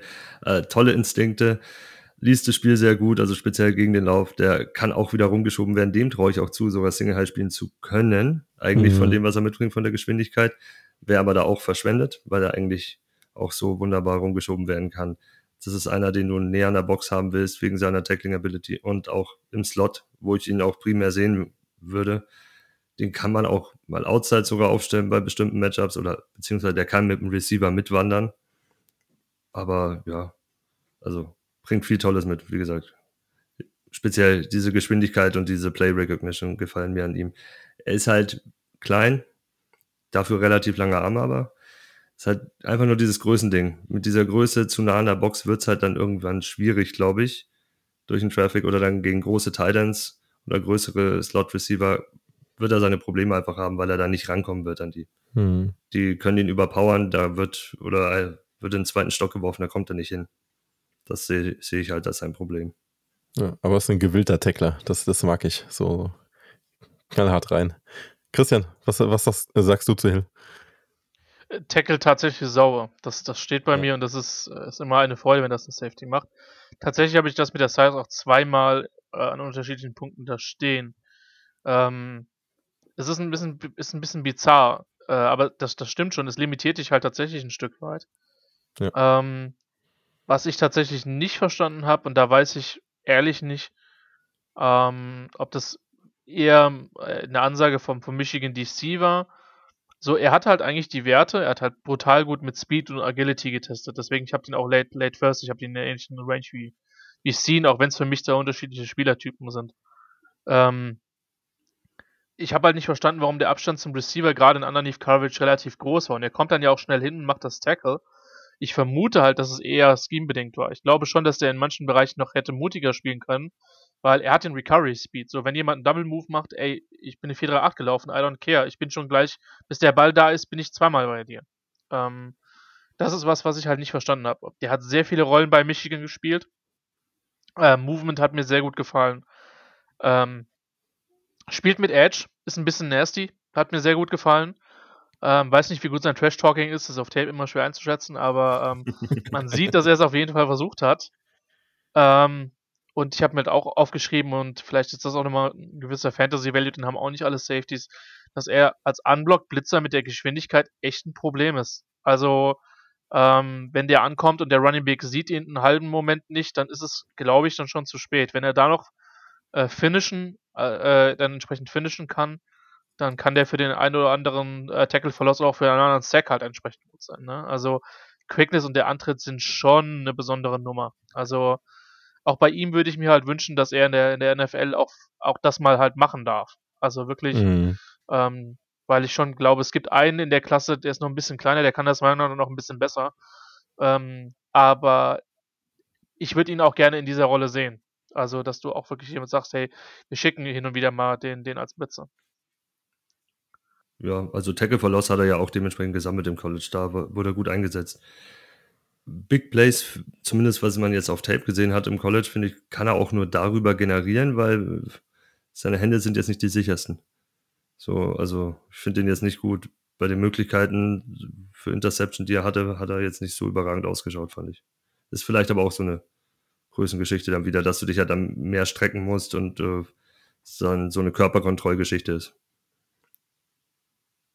Ja, äh, so, solange er den Ball spielt, ist es, äh, ist es eigentlich ganz cool. Ne? Also, wenn du es abbrechen kannst oder zu einer Interception forst. Aber ja, mal schauen, ob, ob, er wirklich dann die Drops haben wird, wenn er irgendwie mal offensichtlich angeworfen wird. ähm, ja, ist immer, ist immer eine Sache, Interceptions tatsächlich. Ja, äh, kann, man, kann man schlecht prognostizieren. Ja, ja. lass, lass, uns mal zum, zum nächsten direkt weitergehen. Und zwar zu äh, meiner Meinung nach einem sehr, sehr spannenden äh, Spieler. Und zwar McDuffie. Ähm, ist von Washington, 5'11 groß, auch knapp 190 schwer. Ähm, ist ein, meiner Meinung nach ein sehr physischer Cornerback, der aber auch alles irgendwie spielen kann. Der kann Corner spielen, der kann Nickel spielen, der könnte meiner Meinung nach auch Safety spielen. Ähm, was sagt ihr zu dem Kollegen? Washington. Come on. Also in Cornerback-Ligen wäre mein Nummer 1 Cornerback-Prospect, also den ich angehen würde, weil er kann halt Inside spielen. Er ist für mich, also ich würde den am liebsten im Slot sogar sehen. Mhm. Der bringt vielleicht auch, also der hat viel Outside gespielt, der kann das gut, speziell Zone war er stark, aber er ist mir zu klein mit seinem 5'11 und dann hat er noch die kurzen Arme dazu.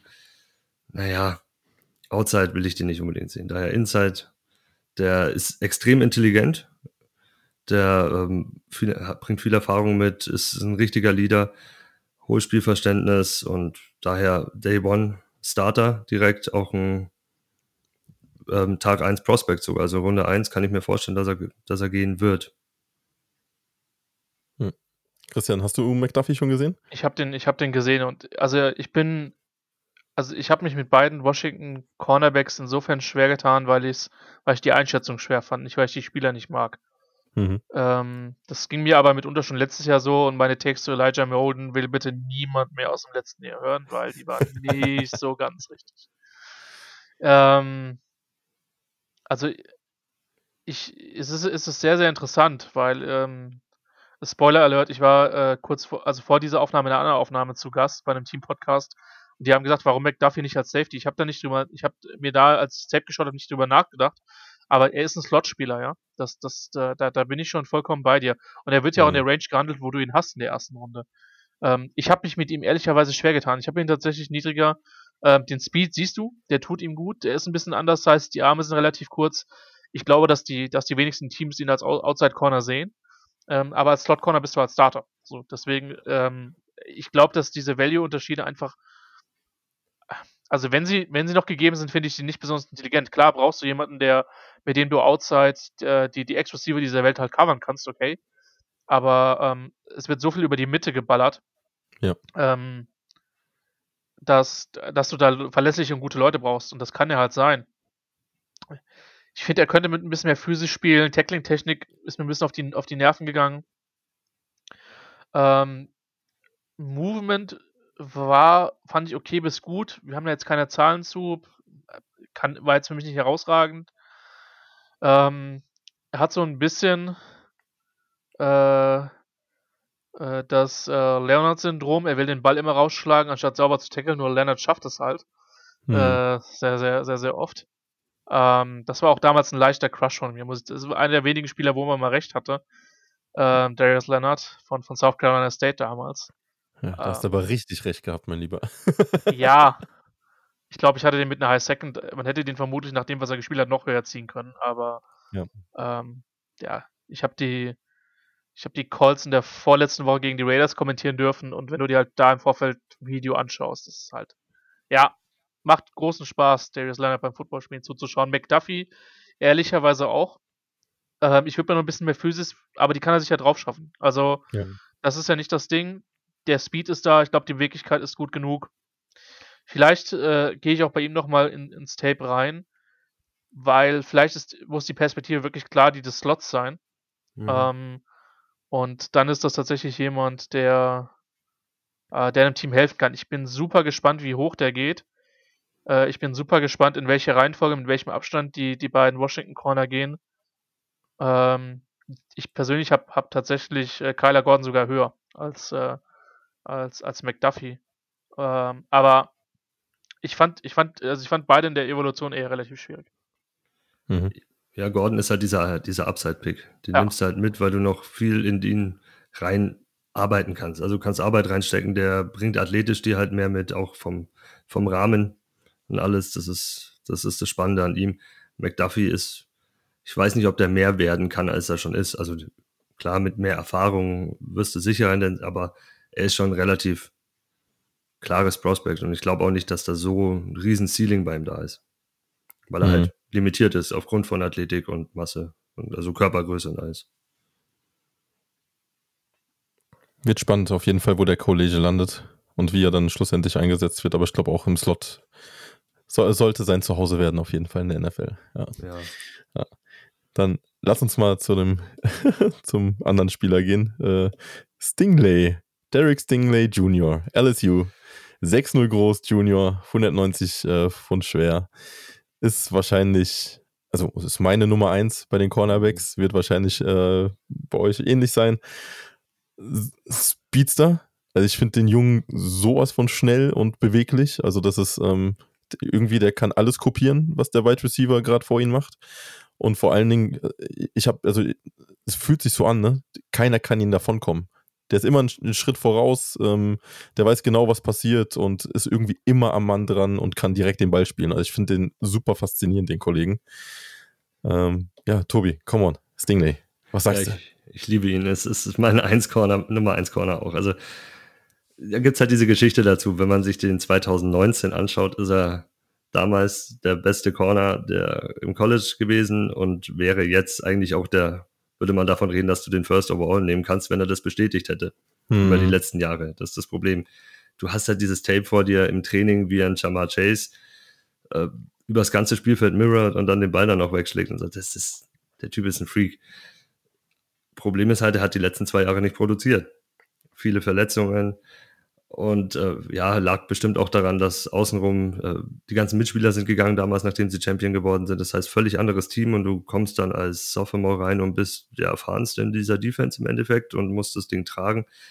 Ist schwierig.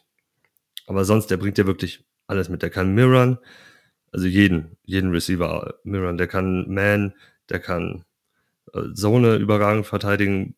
Pressman, ja, gut, ist halt mit 6-0 und 190 ein bisschen schwierig da bist, bist du halt ein bisschen im Nachteil, aber sonst, äh, der bringt alles mit, um in der NFL überstehen zu können, wenn er fit bleibt. Das ist einfach ist überragender, überragendes Prospekt. Mhm. Christian, wie siehst du das und äh, macht der gebrochene Fuß was aus? Ich glaube, ein gebrochener Fuß macht insofern nichts aus, weil ich bin jetzt gerade nochmal in seinen, in seinen Daten auf, auf Rust.football. Ähm, der hat ja bei der, beim Pro Day auch, auch entsprechend äh, dann, die, dann die Werte abgeliefert. Ähm, ja. 437 ist, ist er gelaufen, glaube ich, ne? Äh, ich habe jetzt, hier ist eine 445 notiert, aber ich habe ehrlicherweise, also er ist schnell gelaufen. Ich habe auch den 4-3er-Zahlen irgendwo gesehen.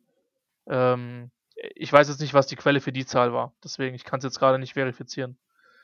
Ähm, also das Ding ist halt, also er ist Corner 1, weil der Punkt ist halt, ähm, und das ist halt in den Grades bei uns auch vielleicht nochmal entscheidend, Verletzung und Charakter sind halt draußen. So, ich kann mir halt aufschreiben, jemand war zum Beispiel äh, Academic All Big Ten oder All American, dann wird der vermutlich nicht, nicht scheiße dumm im Kopf sein. So, das ist, mhm. äh, ist relativ wahrscheinlich. Ähm, aber äh, bei Stingley ist halt die Frage, wie sehr schätzen die Teams diesen ganzen Smoke, der drumherum ist, halt halt ein. Die Verletzung, die Durability und halt auch, dass von ihm halt vorgeworfen wurde, dass er halt nicht mit dem letzten Einsatz gespielt hat. Ich fand es nicht so krass, ich habe schon deutlich lustlosere, gerade Defensive Backs gesehen. Und mhm. ich habe ihn halt als, als Defensive, als Cornerback 1, weil er halt die, die besten Snaps, das beste Tape von ihm ist halt besser als auch das von Source Gardner und vom, vom Rest der Klasse. Punkt. Ähm, also deswegen solltet ihr aus irgendwelchen Gründen, wenn er nicht jetzt komplett miese Interviews gegeben hat, an 17 rutschen, die Chargers greifen da gerne zu. Ähm, wird nicht passieren. Er, er und Thibodeau, bei, also bei beiden frage ich mich halt, ich meine, wir wissen alle, Draft Season ist Lying Season. So ja. will, will jemand an sechs oder sieben ballert, der da durch, äh, durch 20 äh, verschiedene Agenten Sachen raus, dass die halt einfach, dass einer von denen zu ihnen durchrutscht. So. Ähm, weil das sind für mich beides, auch wenn ich, äh, wenn ich Thibodeau tatsächlich ein bisschen niedriger als Hutchinson habe, ähm, Spieler, die in den Top 10 auf jeden Fall gepickt werden sollten. Und wie gesagt, bei Stingley ist halt die Frage, bist du komfortabel mit der Verletzungshistorie, weil es eben mhm. nicht nur der gebrochene Fuß war. Ansonsten, gerade was du angesprochen hast, das Mirrorn, der, die Coverfähigkeiten, das ist schon krass. Also da gab es in den letzten mhm. Jahren wirklich wenig Spieler, die das auf dem Level gemacht haben. Und deswegen, ähm, es gibt, äh, es ist 5 Euro ins nicht vorhandene Phrasenschwein, so, es gibt keinen Spieler ohne Risiko, den du, den du draftest. Ähm, aber wenn du auch nur ansatzweise der überzeugt bist, dass du den in, dahin bekommen kannst, wo er 2019 gespielt hat. also wenn du glaubst, dass er das ist, dann würde ich nicht mal bashen, wenn er an 1 geht, was nicht passieren wird. Hm. Ähm, ich kann jetzt ehrlicherweise nicht so sehr dazu beitragen. Es gibt ja in den Analytics die, die nicht nur da, aber ganz stark die Debatten, so Cornerback ist wichtiger als, oder Nummer 1 Cornerback ist wichtiger als, als Edge Rush. Ähm, die Diskussion schlechthin, ja. ich bewege mich halt nicht so stark in diesen Kreisen. Ich lese das mit Interesse, ich lehne das auch nicht ab, aber es ist nicht, also es ist quasi nicht das, wo ich herkomme, deswegen bin ich primär in anderen Diskussionsrunden unterwegs, um mich mal so auszudrücken. Ähm, aber wenn du halt glaubst, dass er so gut ist, dann pick ihn halt da, gerade weil du e-, eben nicht so viele harte Blutschipper dieses Jahr hast und wir und kein mhm. Quarterback. Gut, wenn ein Quarterback an 1 geht und er geht nach Jacksonville, haben wir ganz andere Probleme im Draft, ja, aber ähm, wird nicht passieren. Das ist halt, das ist halt bei ihm das Ding. So, ich fand seinen Movement Skills nicht perfekt überragend. Ähm, äh, und im Open Field könnte er manchmal sauberer tackeln, anstatt den Kopf runterzunehmen. Hm. Ähm, Redirecten ist bei mir so ein kleines Fragezeichen. Gib den mir als Straight Line Corner. Klar, 6-0 ist nicht überragend, könnte ein bisschen schwerer reinkommen als die 195. Hm. Aber mach, mach das erstmal, was der in Coverage gemacht hat. Und ähm, dann, dann sind wir schon mal weiter. Und äh, ich will nicht, ich, das, nochmal, das kann ich bei ihm überhaupt nicht beurteilen. Aber wenn du irgendwann einen Ertrag für das bekommst, was du tust, könnte es auch sein, dass du von Woche zu Woche auch entsprechend motiviert bist, ja. ja. Ähm, vielleicht hat das eine Rolle gespielt, ich weiß es nicht, weil es gibt gefühlt in, jedem, in jeder Recruiting-Klasse so ein oder zwei Jungs, wo du sagst, ich finde zwar die Dreijahresregel gut, ähm, aber für die braucht es nicht und Stingley hätte nach einem Jahr College äh, in die NFL gehen können. Das, also, wenn es erlaubt gewesen wäre. Ja. ja. Oh, du hast gerade so, einen, so einen schönen Pick gesagt, äh, an sieben. Also ich wäre froh, wenn Fib oder, oder äh, Stingley an sieben da sind. Dann dürfen meine Giants ihn gerne nehmen. Steven, wann öffnet sich denn für dich das Fenster, wo Stingley gehen könnte? Stingley? Mhm. Ähm, boah. Ab drei, würde ich sagen. Ja, das ist so, äh, also zu Houston könnte ich es mir sogar schon vorstellen, wobei ich bei denen, glaube ich, eher ein Edge sehen würde. Ähm, also wenn einer von den beiden Top-Guys da bleibt. Aber, aber Stingley, ja, ich glaube, jedes Team kann sich ein, also kann den eigentlich gebrauchen da vorne. Egal welche, eigentlich kann ja. jedes Team der NFL den gebrauchen, das ist vollkommen egal, weil entweder hast du den besten Nummer 2 Cornerback, wenn er einschlägt, der Liga, oder du hast halt eine mehr als solide Nummer 1. Ja. Aber spätestens, äh, zu 100 Prozent spätestens bei den Jets würde ich eigentlich sagen, zuschlagen. Aber gut. Also Aber stell dir, stell dir mal, stell dir mal die, bei den Giants vor, ja. die Giants traden von 5 irgendwo in die, in die 10er oder sonst wohin runter und du kriegst halt dann 7 immer noch Stingley und hast dann, nimmst dann halt noch Picks mit. Ich glaube, das ist das mit das, mit das Traum-Szenario, wenn du, wenn du halt Giants-Fan bist, weil der Spot, also wenn New York selber keinen Quarterback zieht, vor den Panthers ist halt so ein bisschen der, der Reizspot in dem Moment, ne? Also, mm. wir haben sehr, sehr viel gehört, dass Carolina und auch die Steelers sehr viel kann alles Smokescreen sein. Ich glaube, wenn du so viel Arbeit investierst, dass es nicht kompletter Smokescreen bei den beiden ist.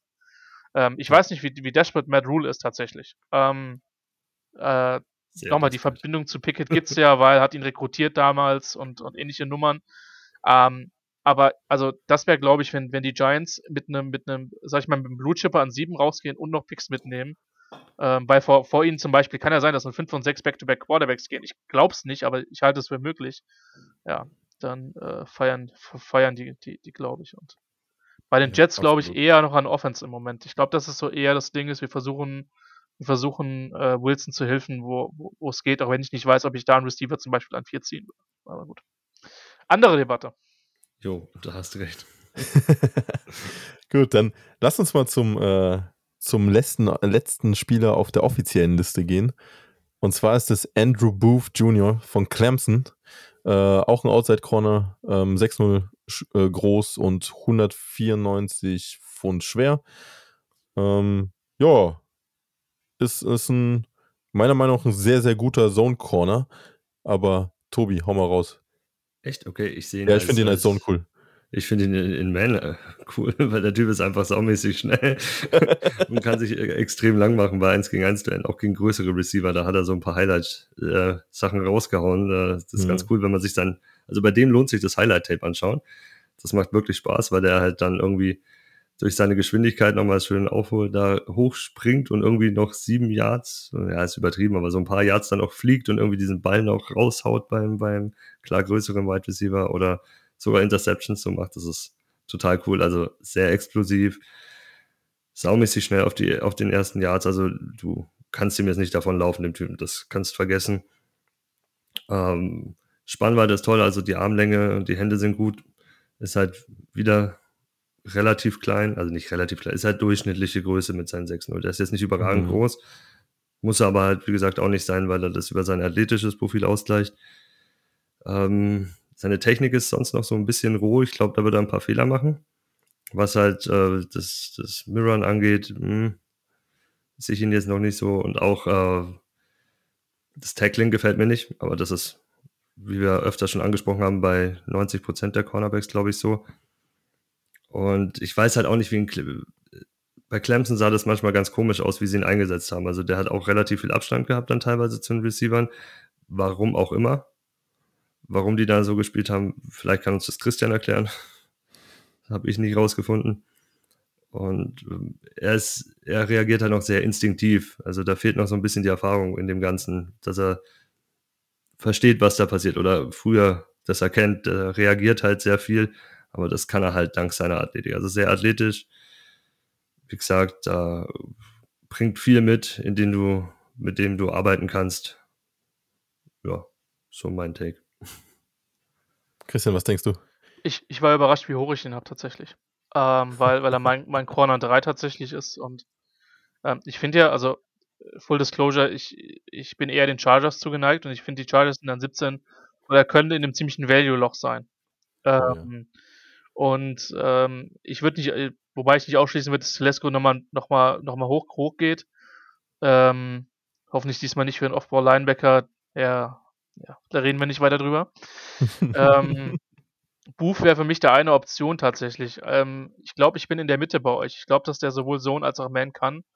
Ich, der kann beides, ja. Er kann, er kann beides nicht überragend, aber er ist solide. Er macht sehr viel richtig. Das mit dem Tackling habe ich mir auch aufgeschrieben. Auch die Abstände zum Receiver, Venables, ich weiß nicht, also äh, in den Spielen, die ich auch gesehen habe, äh, ging es halt echt forciert den Gegner, dass er den Pass halt anbringt, anstatt halt in, in Man-Coverage zu stehen und da ein bisschen mehr Druck zu machen. Ähm, ich hab's, ich hab's auch nicht wirklich verstanden, weil ich glaube, dass der tatsächlich auch mehr näher am, am Gegner hätte dran spielen können, hundertprozentig.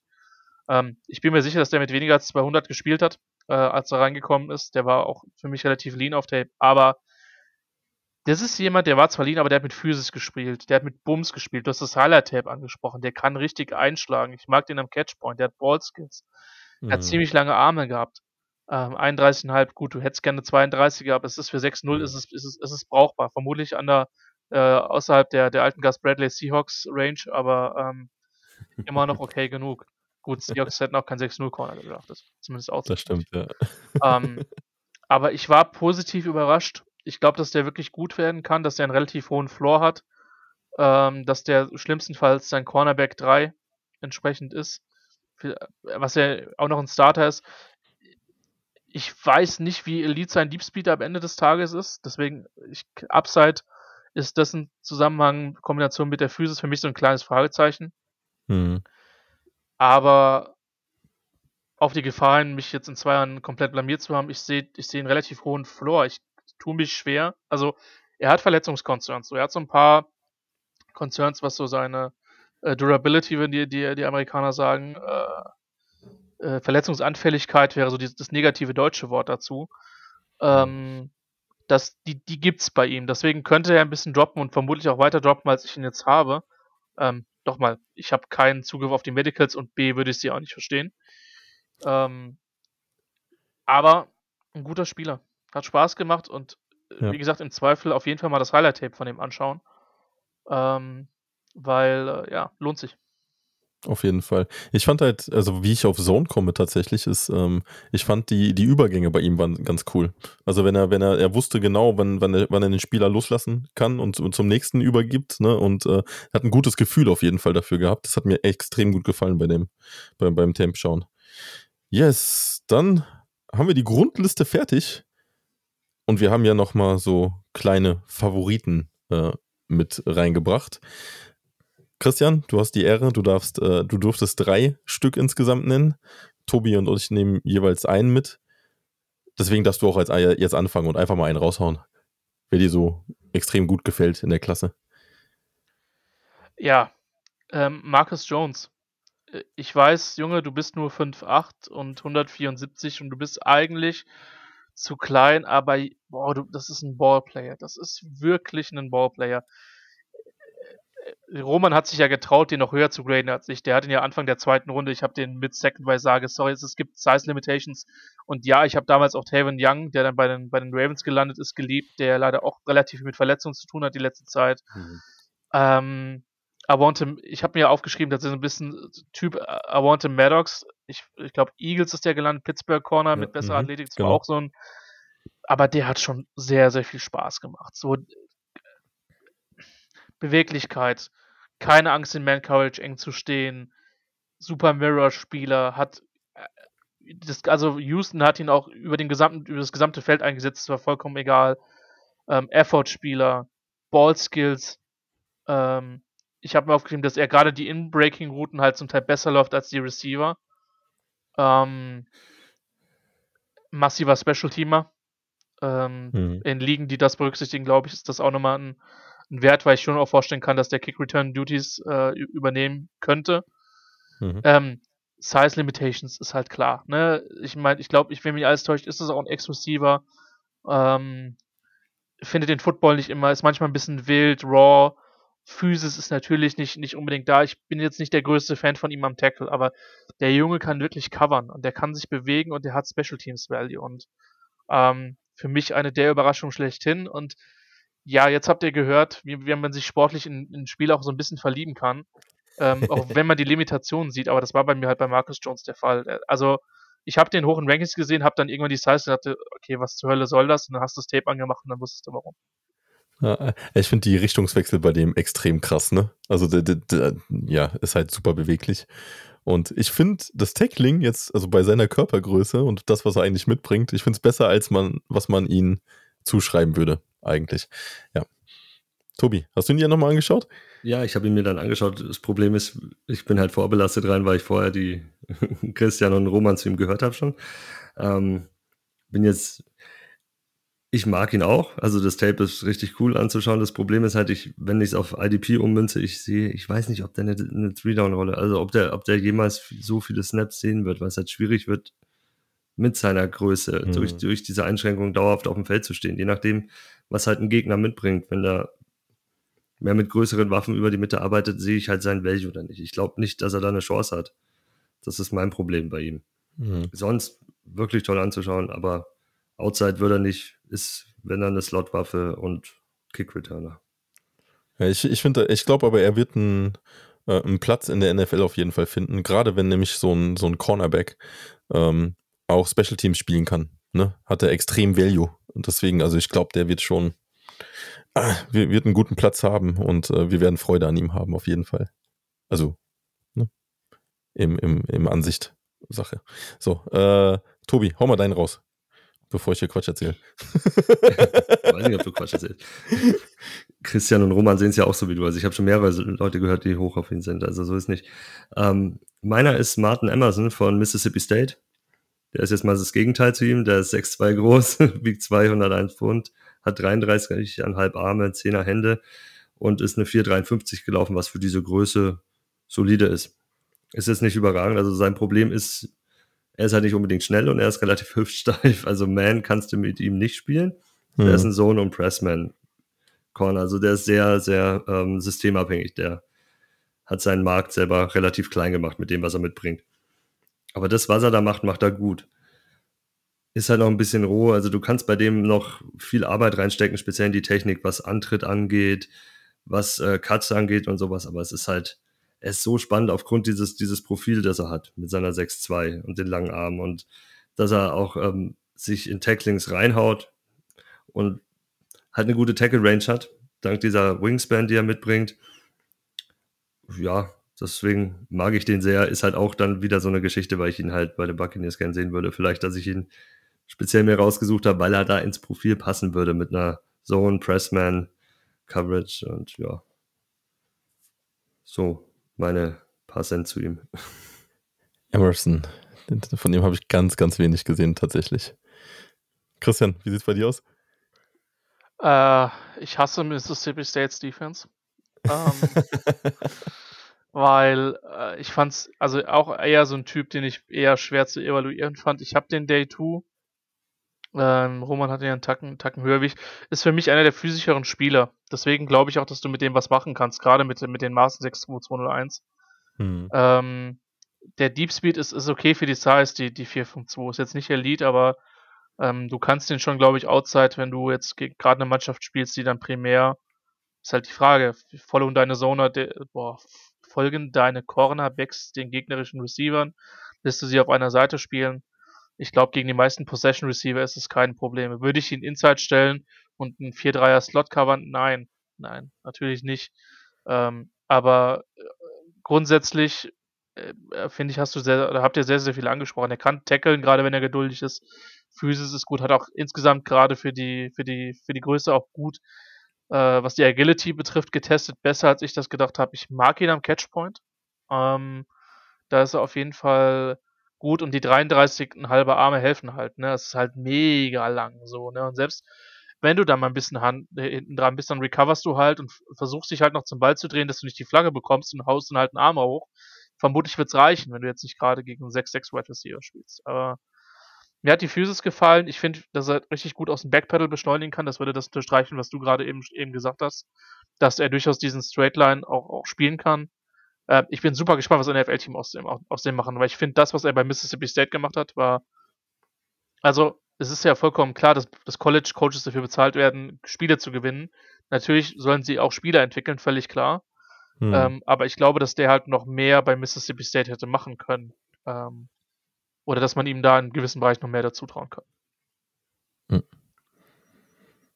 Spann, spannender Kerl. Und ich finde den nächsten, der jetzt kommt, noch, noch viel, viel spannender. Christian, du, du hast noch einen Cornerback, ne? Äh, dabei. Und ich glaube, das ist so die, das, die Wunschvorstellung von jedem äh, von Seattle, auf jeden Fall, als Cornerback. Buccaneers würden den auch nehmen. Ja, glaube ich. Wulen ja. war es, oder? Hä? Der Wulen. Der Wulen war es, genau. Ähm, unfassbare Länge, unfassbarer Speed, unfassbar raw. Ähm, auch der, boah, ich, bin gerade überlegen, ob ich ihn und Jones verwechselt habe. Ich meine, er hat einen Receiver-Background. Ja, ähm, er hat ähm, Receiver-Background. Mhm. Er hat bis vor zwei Jahren noch Wide Receiver gespielt. Genau.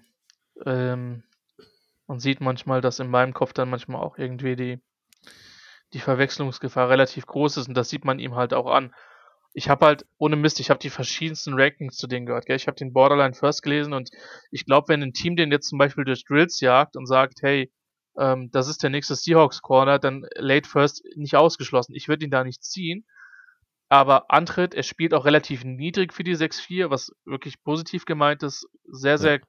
quick es gibt wenige Leute in den letzten Jahren, die einen 10er Relative Athletic Score sich geholt haben und er gehört halt dazu. Ähm, und ich glaube halt, dass sein Value, gerade wenn man jetzt gesehen hat, was UTSA äh, gespielt hat, dass sein Value in der NFL noch steigen wird. Weil er hat diese Art von Cornerback, die er in der NFL vermutlich spielen wird, als Size Man-to-Man. Ich habe mir Cover 3, Cover 1 Cornerback aufgeschrieben, der halt wirklich primär outside steht und seinen Gegenspieler mit, mit oder in eine tiefe Zone dann in der Cover 3 halt droppt. Ähm, mhm. das hat er nicht permanent bei UTSA gemacht. Nochmal, der ist Raw Awareness, den Football könnt ihr noch öfter finden, im Run gerne im Osten Play geblockt, Ballskills ist ein Fragezeichen, sollte er als Receiver eigentlich haben, habe ich wenig von gesehen.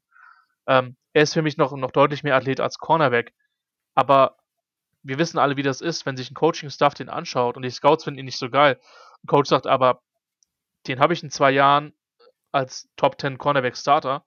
Ja. Und gerade, das ist ja das Ding. Ich, ich glaube halt, dass es unfassbar viele Spieler gibt, die zwischen 20 und 64 gehen können.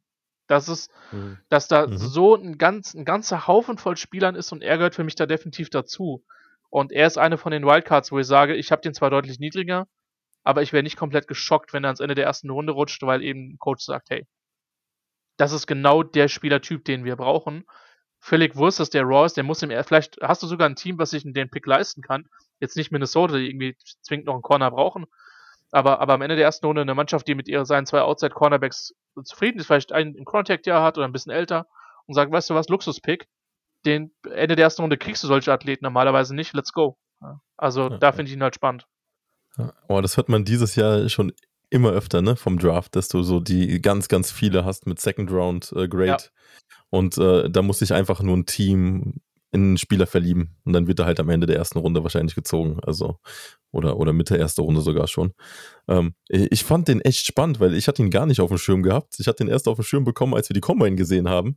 Und da hat der Tobi mich noch äh, angeschrieben gehabt, ja, hast du diesen Riesen gesehen, wie der gelaufen ist? Und da habe ich erst mal gedacht, what the heck? Das ist, ähm, also was der da hingebracht hat, der, der ist da echt gestiegen. Der ist da, glaube ich, auf ein, einigen Zetteln von den ganzen Fan-Fu-Guys erstmal draufgekommen, äh, um ihn einfach mal anzuschauen.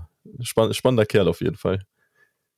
Ja, für mich, für mich steht bei ihm ganz groß Boomer Bass-Pick. Also der, der ist ein Spieler, ich glaube, der kann, wie Christian sagt, ein Top 10 Corner werden, wenn es optimal läuft, wenn ein Coach alles aus ihm rausholt und in ihn reinkriegt dann. Aber ich kann mir halt auch vorstellen, dass der Typ einfach komplett was. Wie, wie hieß er damals den Buccaneers geholt haben, der auch so ähnliches Profil hatte? Äh, Banks, glaube ich. Äh, wann war das? Zwei... Also es gibt Jonathan Banks, aber der ist langsamer ja. gelaufen. Ja, gut, der war langsamer. Aber, aber der hatte auch Boomer Bust written all over him, ja. Ja, hm. das ist so, ja, das ist Wohlen für mich auch. so, in die Richtung. Ich bin gespannt, was mit ihm passiert. Und ob er wirklich, also ob er eventuell in der ersten Runde gezogen wird. Das wäre Ich glaube, cool. Anfang zweite Runde beginnt so. Ja. Wenn ich so überlege, also da, da gibt es dann mehr Teams, die das Risiko eingehen würden, glaube ich. Ja, what's up. Ja, dann lass mich mal meinen Guy raushauen. Ich, äh, ich wollte eigentlich Kobe Bryant nehmen, weil ich zum einen Cincinnati ganz cool fand und äh, ich habe ja so ein bisschen Basketball-Hintergrund, deswegen ah, cool. Namensvetter, ne? Mhm. Dann ist mir aber aufgefallen, dass Kair Elam noch gar nicht äh, genannt worden ist. Und danach ist mir aufgefallen, und äh, das wird dich jetzt wahrscheinlich freuen, äh, Christian, weil ich glaube, du hast den Spieler vorhin angedeutet gehabt. Ja. Jalen Peter. Dass wir nicht über ihn geredet haben, äh, fand, fand ich, also dass er nicht auf unsere Liste geschafft hat, fand ich schon sehr schade. Ähm, ist meiner Meinung nach ein, für seine geringe Körpergröße ein, ein physischer Spieler, Allrounder, kann krass das Backfield abdecken. Also der, der hat richtig Speed. Ähm, Finde ich geil als Safety. Hat heftigen Closing Speed auch und ist, ist fast, also er probiert immer als erster am Ballträger zu sein, ne? immer beim Ball zu sein. Und der, der, das macht er echt gut. Ja, ich habe mich so ein bisschen in den Kollegen verliebt als, als Spieler. Finde ich fein. Ähm, Christian, wie, wie findest du Peter? Ist tatsächlich der letzte Safety der Klasse, den ich jetzt erstmal gesehen habe. Kann sein, dass ich später nochmal ein paar Spieler schaue. Ähm, A, mir geht's ähnlich, B, ich war feige. Ähm, ich fand den geil, ich habe aber nicht die, den Mut gehabt, die 1 vors Komma zu setzen. Also so, mhm. so hoch habe ich den. Ich habe den mit einer High Second, weil mhm. es ist ein Richard Senior mit 5'11, 196 und boah, was ist seine Projection? So vermutlich der mit Abstand beste Edge Rushing Defensive Back, den ich dieses Jahr gesehen habe, weil der halt mega tief spielen kann. Also es gibt Leute, die sind halt 5-9 und die spielen trotzdem hoch und werden jedes Mal aus dem Play geblockt und der ist, also du hast es gesagt, der ist immer around the ball, der kann sich von Blocks lösen, wirklich auch konstant, der macht viel, sah sehr komfortabel in Coverage aus. Ähm, ich finde, er findet, ich empfinde, dass er sehr gut Rushing Lanes und Gaps findet, die er dann ausnutzt. Der mhm. wirkt spielintelligent ich sag's wie es ist. Es gibt, also ich habe hier gerade so ein bisschen Marcus Jones auch gesagt, aber das war auch so der von den Jones war, was Jones bei den Cornerbacks ist, war er bei den Safeties. Ähm, ich habe mich schon in den verknallt, muss ich echt zugeben, weil ich, ich glaube, dass der, wenn du da einen Defensive Coordinator hast, der ein bisschen kreativ ist, der ihn auch mal von der Edge bringt, ja. ähm, dass der, dass der dir richtig hilft. Also die Physis am Tackle ist natürlich da, die Size ist eine kleine Limitation. Ähm, ich die, die Sprünge waren jetzt bei den Tests nicht optimal. Ich vermute, dass er, dass er in der Red Zone so ein bisschen an Wert verliert. Mhm. Ähm, dass er dann vielleicht eher runtergeht und ein etwas schwerer Linebacker draufkommt. Ähm, oder so ein Safety-Linebacker-Hybrid, wie auch immer. Aber boah, das ist gut, dass er der letzte Spieler war, weil das, also wenn du halt ein paar Snaps von ihm gesehen hast, ist die Konzentration halt auch echt wieder hoch, so, ne? Weil ähm, der hat den, also ich fand den gut. Ich fand den richtig, richtig gut. Und wie gesagt, es wird Teams geben, die ihn total niedrig oder vom Board runter haben aufgrund der Size, aber ah, setzt deine Spieler oder setzt deine Spieler zu deren maximalem Potenzial ein. Und ähm, Petre ist, glaube oder Petre wird, glaube ich, einer sein, der, wo die, wo die Ranges an, an Grades sehr weit auseinandergehen. Weil es wird Leute geben, die sagen, ey, scheiß auf die, die Physis und, und scheiß auf die Size, das ist ein Football-Player, der macht Football-Plays konstant. Ja. Und es wird Leute geben, die sagen, ich bin mit der Size nicht komfortabel, was ist seine Rolle? Ich bin ja. hochgradig gespannt, wo der landet. Also ich glaube, der braucht ein geiles Scheme-Fit. Ich wünsche ihm ein geiles Scheme-Fit. Ich wünsche mir, dass ich nach dem Draft von euch dann eine Einschätzung bekomme und sage, ja, da sind wir eigentlich komfortabel. Ähm, mega spannender Spieler. Keine Ahnung, wo der landet, aber ich habe den mit einer High Second auf dem Board und wie gesagt, ich finde mich feige, dass ich mich, dass ich mich nicht noch mehr getraut habe. Finde ich fein, finde ich cool trotzdem. Tobi, wie, was, was denkst du über Jalen? Ja, ich bin da der konservative Party. ja, das wusste ich, ich wusste Ja, äh, die Größe schreckt mich halt dann doch ein bisschen ab. Er, er, wurde spannend eingesetzt und ich glaube auch, dass er das in der NFL umsetzen kann bis zum bestimmten Grad. Ich kann mir halt nicht vorstellen, dass er dauerhaft in, in Pass Rush eingebunden wird. Das ist so mein Problem damit. Ich, ich weiß nicht. Ich sehe ich seh das schwierig, wenn er dann, wenn ein Gegenspieler halt einfach irgendwie Hand an ihn kriegt, da ist er raus aus dem Spielzug. Weil der wird sich von, von Titans oder so, wird er sich nicht lösen können. Das sehe ich bei ihm einfach nicht. Das macht die, die Masse, die er mitbringt, also zu wenig Masse, die Größe, die fehlt, die Armlänge natürlich dadurch auch, der ist halt dazu limitiert für mich. Hm. So, so dieses Mike Hilton Pittsburgh siehst du nicht? Ja, ja, ja, das, das wäre halt so ein Wunsch, denke ich, ne? Also ich würde ihn, ich weiß nicht, ob ich ihn Underline direkt so äh, aufstellen würde. Aber so, so Mike Hilton-like äh, in, in, den Pass Rush mit einbeziehen, ich glaube, das wäre, den kriegst du ja kaum zu fassen über die Außen. Na gut, wenn du ihn Outside dann regelmäßig, ja, ja. Kannst, kannst du mitarbeiten. Gute für ihn ist, dass er halt auch als Gunner super im Special Team spielen kann und dadurch seinen Platz im Team sofort finden wird. Das ist das, ist das Gute. Also, Upside ist da ich vertraue dem Ganzen nicht so. Ist so ein bisschen auch wie bei einer Kobe Dean, glaube ich, ne? Also, wenn man bei Linebacker redet, auch dieses Größenproblem. Der kann halt, mhm. der ist eigentlich so gut ähm, von, von dem Spielerischen und von der Spielintelligenz und was er macht auf dem, auf dem Platz. Aber es ist halt dann die Geschichte, willst du den mit seiner Größe nehmen? Und bei ihm ist es halt noch ausschlaggebender, weil er halt dann halt gegen, gegen große Wide Receiver und Titans dann auch mal spielen muss, vereinzelt. Das ist halt nochmal ein Unterschied zum Linebacker. Weißt du, weißt du, das Komische ist, gell?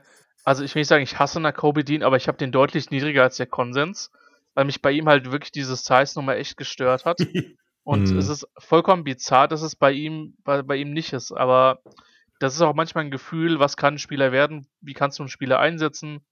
Ähm, ich habe eh das Gefühl, dass sich alle Shorter Linebacker dieses Jahr irgendwie ein bisschen irgendwie tiefer grade, dass das in der Positionsgruppe, warum auch immer, für mich beim Scouten ein Bias war. Ich habe keine Ahnung ähm, spielt ja auch eine kleine Rolle. Wie gesagt, vielleicht, äh, vielleicht hast du vollkommen recht, an Pietro busted und er ist halt oh, im Idealfall ein guter Special-Teamer. Nur dann ziehst du ihn nicht in der zweiten Runde, dann ziehst du ihn halt in Runde 4. Runde 4 oder 5. Ja. Ähm, aber ja, also die, die Zeit des Tape investieren bei ihm waren zumindest keine verschenkte Lebenszeit. Ja, macht Spaß. Auf jeden ja, Fall. Rein, reinschauen. Der hat auch beim Senior Bowl hat er richtig Spaß gemacht. Da ist er mir das erste Mal so richtig aufgefallen, dass er beim Senior Bowl da gegen die Wide Receiver da mitgegangen ist. Das hat Spaß gemacht. Hat gut ausgeschaut. Yes. Und dann haben wir noch ähm, den goldenen Abschluss. Den hat der Christian. Du hast uns auch noch einen Safety mitgebracht, ne? Ja, tatsächlich auch noch einen, den ich tatsächlich dann äh, solide Day 2 habe. Also äh, irgendwie, was mich ehrlicherweise an meinem eigenen Grading nervt, aber ich kann ja nicht aus meiner Haut raus, ist, das ist dieses Jahr echt, und ihr werdet es auch, auch bei dem Draftcast hören können, so ziemliche Value-Klippen habe ähm, bei den Safeties. So ich habe nicht so fließende Übergänge, wo ich sage, ja, hier hast du einen für Runde 2, dann geht's in Runde 3 los, Runde 4. Ich habe sehr, sehr viel in der fünften Runde und ihn habe ich tatsächlich mit einer, mit einer hohen dritten, äh, dritten, dritten Runde. Ist für mich wirklich ein Hard-Hitting, leicht undersized äh, Safety ta tatsächlich, ähm, der sehr, sehr athletisch getestet hat mit, äh, mit grundsätzlich einer, äh, einer großartigen Explosion und auch mit einem 4-3er, 4-3-4er, 40er Speed ähm, und auch im Movement gut war. Ähm, auch da, ich mag explosive Spieler, der kann einschlagen, der hat eine gewisse Physis, Special Teams Erfahrung, äh, Screen Destroyer. Ähm, auch das ein Spieler, der, der so schön hart und sauber hittet, ähm, der verstanden hat, wie das geht ohne da den Kopf des Gegners zu, zu riskieren. Das hat mir Spaß gemacht. Ähm, wir hatten vor der, vor der Aufnahme darüber gesprochen, dass wir mal vielleicht eine Statistik brauchen, die sich auf Fantasy auswirkt mit ähm, verpasste Tackles. Äh, würde ihm, glaube ich, passieren, weil er ist manchmal einfach überaggressiv gegen den Lauf, anstatt geduldig zu bleiben. Das hat genervt. Hm. Ich vertraue ihm nicht wirklich gegen Open Field Runner. Da hat er mir nicht immer einen perfekten Job gemacht. In, in, in Traffic fand ich ihn nicht besonders gut. Ähm, und in Coverage auch manchmal grabby. Ich glaube, dass er nicht die allerbeste Übersicht auf dem Platz hat und das wirkt sich auf die anderen Sachen mitunter ein bisschen aus. Der hat sehr gute Anlagen. Also er hat brutal gut getestet. Ich mag seine Physis. Der ist raw. Sehr gespannt, wie die NFL ihn sieht. Auch das ist kein Finish Bullock. Auch für den musst du einen Plan haben und vermutlich musst du ihn ja quasi hochcoachen. Aber die Upside ist bei ihm da. Deswegen für mich ist, also ich würde einen Day-2-Pick für ihn riskieren. Ähm, aber halt nicht mit der Erwartung, dass ich sage, ich brauche jetzt auf jeden Fall der Safe einen Starter auf einer Safety-Position. Das wäre nicht meine mhm. Erwartungshaltung bei ihm. Aber so, ich kann ihn dahin entwickeln. Und äh, ja, ich finde es ein spannender Spieler. Über wen reden wir eigentlich? Richtig, Cross. Nick Cross, Entschuldigung, von Maryland. Ding, ding, ding, ding, ding, ding. Ja, es ist Maryland, genau. Nick, Nick Cross von Maryland. Ähm, haben wir gerade gesprochen. Und wer das von euch richtig erraten hat, der darf sich von uns zuschreiben ab heute. Oh yes, yes. Ja, Tobi, was äh, sagst du zu Cross? Ja, ziemlich ähnlich. Äh, ich mag sein Tackling nicht. Äh, also seine Technik nicht. Ich mag, wie er tackelt, also dass, dass er hart hittet, aber das Problem ist halt, wie er tackelt. Ich habe es zu oft gesehen, dass er so in diesen Mann einfach reinspringt mit diesem Körper, also mehr und alles, als dass er, als dass er richtig seine Arme nutzt. Das kam mir manchmal so, so unkoordiniert vor. Ist aber auch oft eine Sache, weil er halt, wie Christian schon gesagt hat, so ein bisschen verspätet reagiert auf die ganze Sache. Die Plays laufen manchmal noch so an ihm vorbei und er muss dann durch seine Athletik das wieder ausgleichen. Der braucht dann noch, glaube ich, ganz, ganz viel, um, um das Spiel richtig lesen zu können. Also da muss noch viel Arbeit reingesteckt werden. Meiner Meinung nach. Und sonst, ja, sieht man dann auch, wie er sich in Traffic bewegt und dass er dann schnell ein Spielzug an ihm vorbeigehen kann, weil er dann einfach losschießt. Zwar recovern will, aber wenn dann halt schon außenrum ja, der, der kommt dann nicht mehr hinterher, dann teilweise. Der lässt zu viel Yards dann im Endeffekt zu, setzt das Tackle zwar noch, aber bis dahin ist der Runner halt drei, vier Yards weiter. Das ist halt dann blöd, wenn's, wenn du ihn hättest stoppen können nach zwei, drei Yards und am Ende wird es halt sechs, sieben Yards auf Dauer, killt es dich als Team. Hm. Ist halt ein, ein Upside-Pick dann, der dir Special Team am Anfang spielen kann, mit dem du super arbeiten kannst, weil der athletische Rahmen toll ist. Das ist auch mal einer, der nicht zu, zu dünn, zu lean reinkommt für seine 6-0 mit seinen 212. Also der ist schon größerer, festerer Safety und trotzdem die Geschwindigkeit. Das ist, ist eine gute Kombo, kann man schön mitarbeiten, aber erfordert ordentlich Arbeit. Das ist doch ein schönes Schlusswort. Erfordert Arbeit. Wir haben auch noch ein bisschen Arbeit vor uns. eine, eine Frage ähm, hätte ich an Christian noch. Ja, hau raus, komm. Weil du, du hast vorher so kurz den angeteasert, den Herr Elam. Yes. Und Christian, kannst du mir die Angst nehmen, dass Kaya Elam denn nicht der nächste klassische Gators Cornerback nimmt, äh, wird? Weil ich, ich, ich habe kein Vertrauen in Gators Cornerbacks. Das ist, nee. Äh, Würde ich sagen, red mal mit dem Kollegen Julian Barsch. Ähm, weil der hat den, der hat den so hoch. Also der hat den, ich habe ja die, die Cornerback-Episode äh, äh, bei den Kollegen aufgenommen. Ähm, ich bin in Anführungszeichen niedriger bei, bei, bei Elam. Also ich habe ihn mit Second, aber seine Movement Skills haben mich ein bisschen gescared, ehrlich gesagt. Ähm, übrigens eine Sache, die Julian komplett anders sieht. Also auch ein wunderbares Beispiel, wie sehr unterschiedlich man Tape einschätzen kann. Mhm. Ist für mich halt die Mutter eines Straightline Cornerbacks mit 6'296 halt ein bisschen auch sehr, sehr, sehr, sehr leicht gespielt. Ähm, Awareness ist so steht bei mir, ich, ich habe mich halt, also auch bei ihm habe ich mich gefragt, so wie, wie gut nimmt er das Play wahr? Und so dieses Over Overrunning von Plays, was wir gerade bei Nick Cross hatten, hatten wir auch ehrlich gesagt gerade, also habe ich bei Elam im Run halt auch gesehen. Aber Size Catchpoint Corner, der, der schnell, der sau schnell gelaufen ist mit der, mit der 439. Das heißt ja immer, scout the, scout the player, not the helmet. Und äh, jetzt wissen wir, dass viele Florida Cornerbacks in den letzten Jahren, und ich meine, als Buccaneers-Fan mit Vernon Hargreaves, ja, ey, ich hatte Vernon Hargreaves auch hoch, so, kann ich hier gar nicht weiß, leugnen. Ich, ich, ich, mochte den ja auch. Ähm, äh, und es sind einige, die dann nicht so gut waren, unter anderem ja auch sein Bruder, muss man ja auch, äh, äh beziehungsweise sein Onkel, Entschuldigung. äh, Matt, Matt Elam, der, der ein Safety war, wenn mich nicht alles komplett täuscht. Ja, von, bei den Ravens, glaube ich, oder? Ja, auch so eher so ein bisschen, wie soll ich denn sagen, Kopf runter und hinter hart rein, aber nicht zu viel nach Safety. Ähm, ich ich glaube, dass Elam eine gute Chance hat, erste Runde zu gehen, äh, eben aufgrund der Geschwindigkeit und der, und der Größe. Ich kann ja nicht die Angst nehmen, dass er bastet. Ich, ich glaube, es ist mir vielleicht, also ich habe ihn mit Second, es ist mir in dem Spot, wo die Buccaneers picken, vielleicht egal ist, der, ist es nie egal. Aber da bin ich vielleicht komfortabel, das Risiko in Kauf zu nehmen. In den Top 15 bin ich nicht. Also, das, hm. ist, das ist so ein bisschen das Ding. Und ähm, auch er wird, glaube ich, eine ziemliche Range haben, aber ich glaube, dass seine Range eher, ich glaube nicht, dass der so tief droppt. Ähm, aber ich hätte mir halt gewünscht, dass der halt statt mit, mit 196, wie er reinkommt, irgendwie mit 205 oder so reingekommen wäre. Oder noch ein bisschen mehr. Weil, aber schnelle, große Cornerbacks werden im Zweifel immer relativ hoch gedraftet werden. Und der ist halt längst nicht so raw, wie das, wie das Woolen ist. Von daher hm. ähm, kann ich mir schon vorstellen, dass der hochgeht. Aber ich kann dir nicht die Angst nehmen, dass er nicht bastet, weil das Risiko sehe ich bei ihm definitiv auch.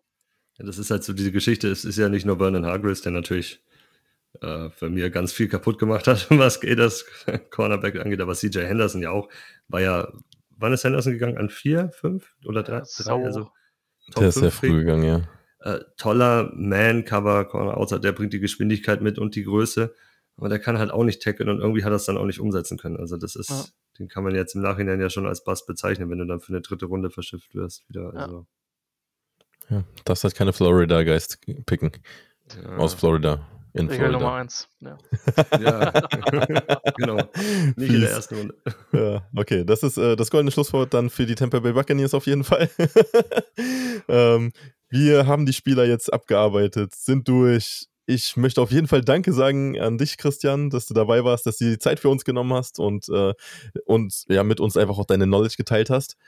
Ähm, ich freue mich immer, wenn, wenn, du dabei bist. Ist echt eine Bereicherung für uns. Vielen Dank. Und sehr ähm, auf jeden Fall, wer den Draft verfolgt, ne, am besten bei der Draft mit einschalten. Gebt euch die Draft Coverage. Das, die machen richtig coolen Content und äh, machen, ja, äh, muss man sich einfach geben. Wer Football mag und den Draft sich anschaut, der, der schaut bei der Draft auf jeden Fall rein. Kann ich nur empfehlen. Werden wir auch machen, Tobi, oder? Ich habe es immer auf dem Second Screen laufen, die Live-Coverage. So sieht's aus, zu 100 Prozent. interessiert mich. und sonst, äh, folgt uns weiterhin auf Twitter, äh, folgt auch den Christian und wir hören uns auf jeden Fall nächste Woche dann mit den Edge-Spielern. Die Linern. Ja, D-Linern. Nicht nur Edge. Ja. Zu 90 Prozent aber. Fast nur Edge, okay. ja. Also, bis dann. Gute. Ciao, ciao.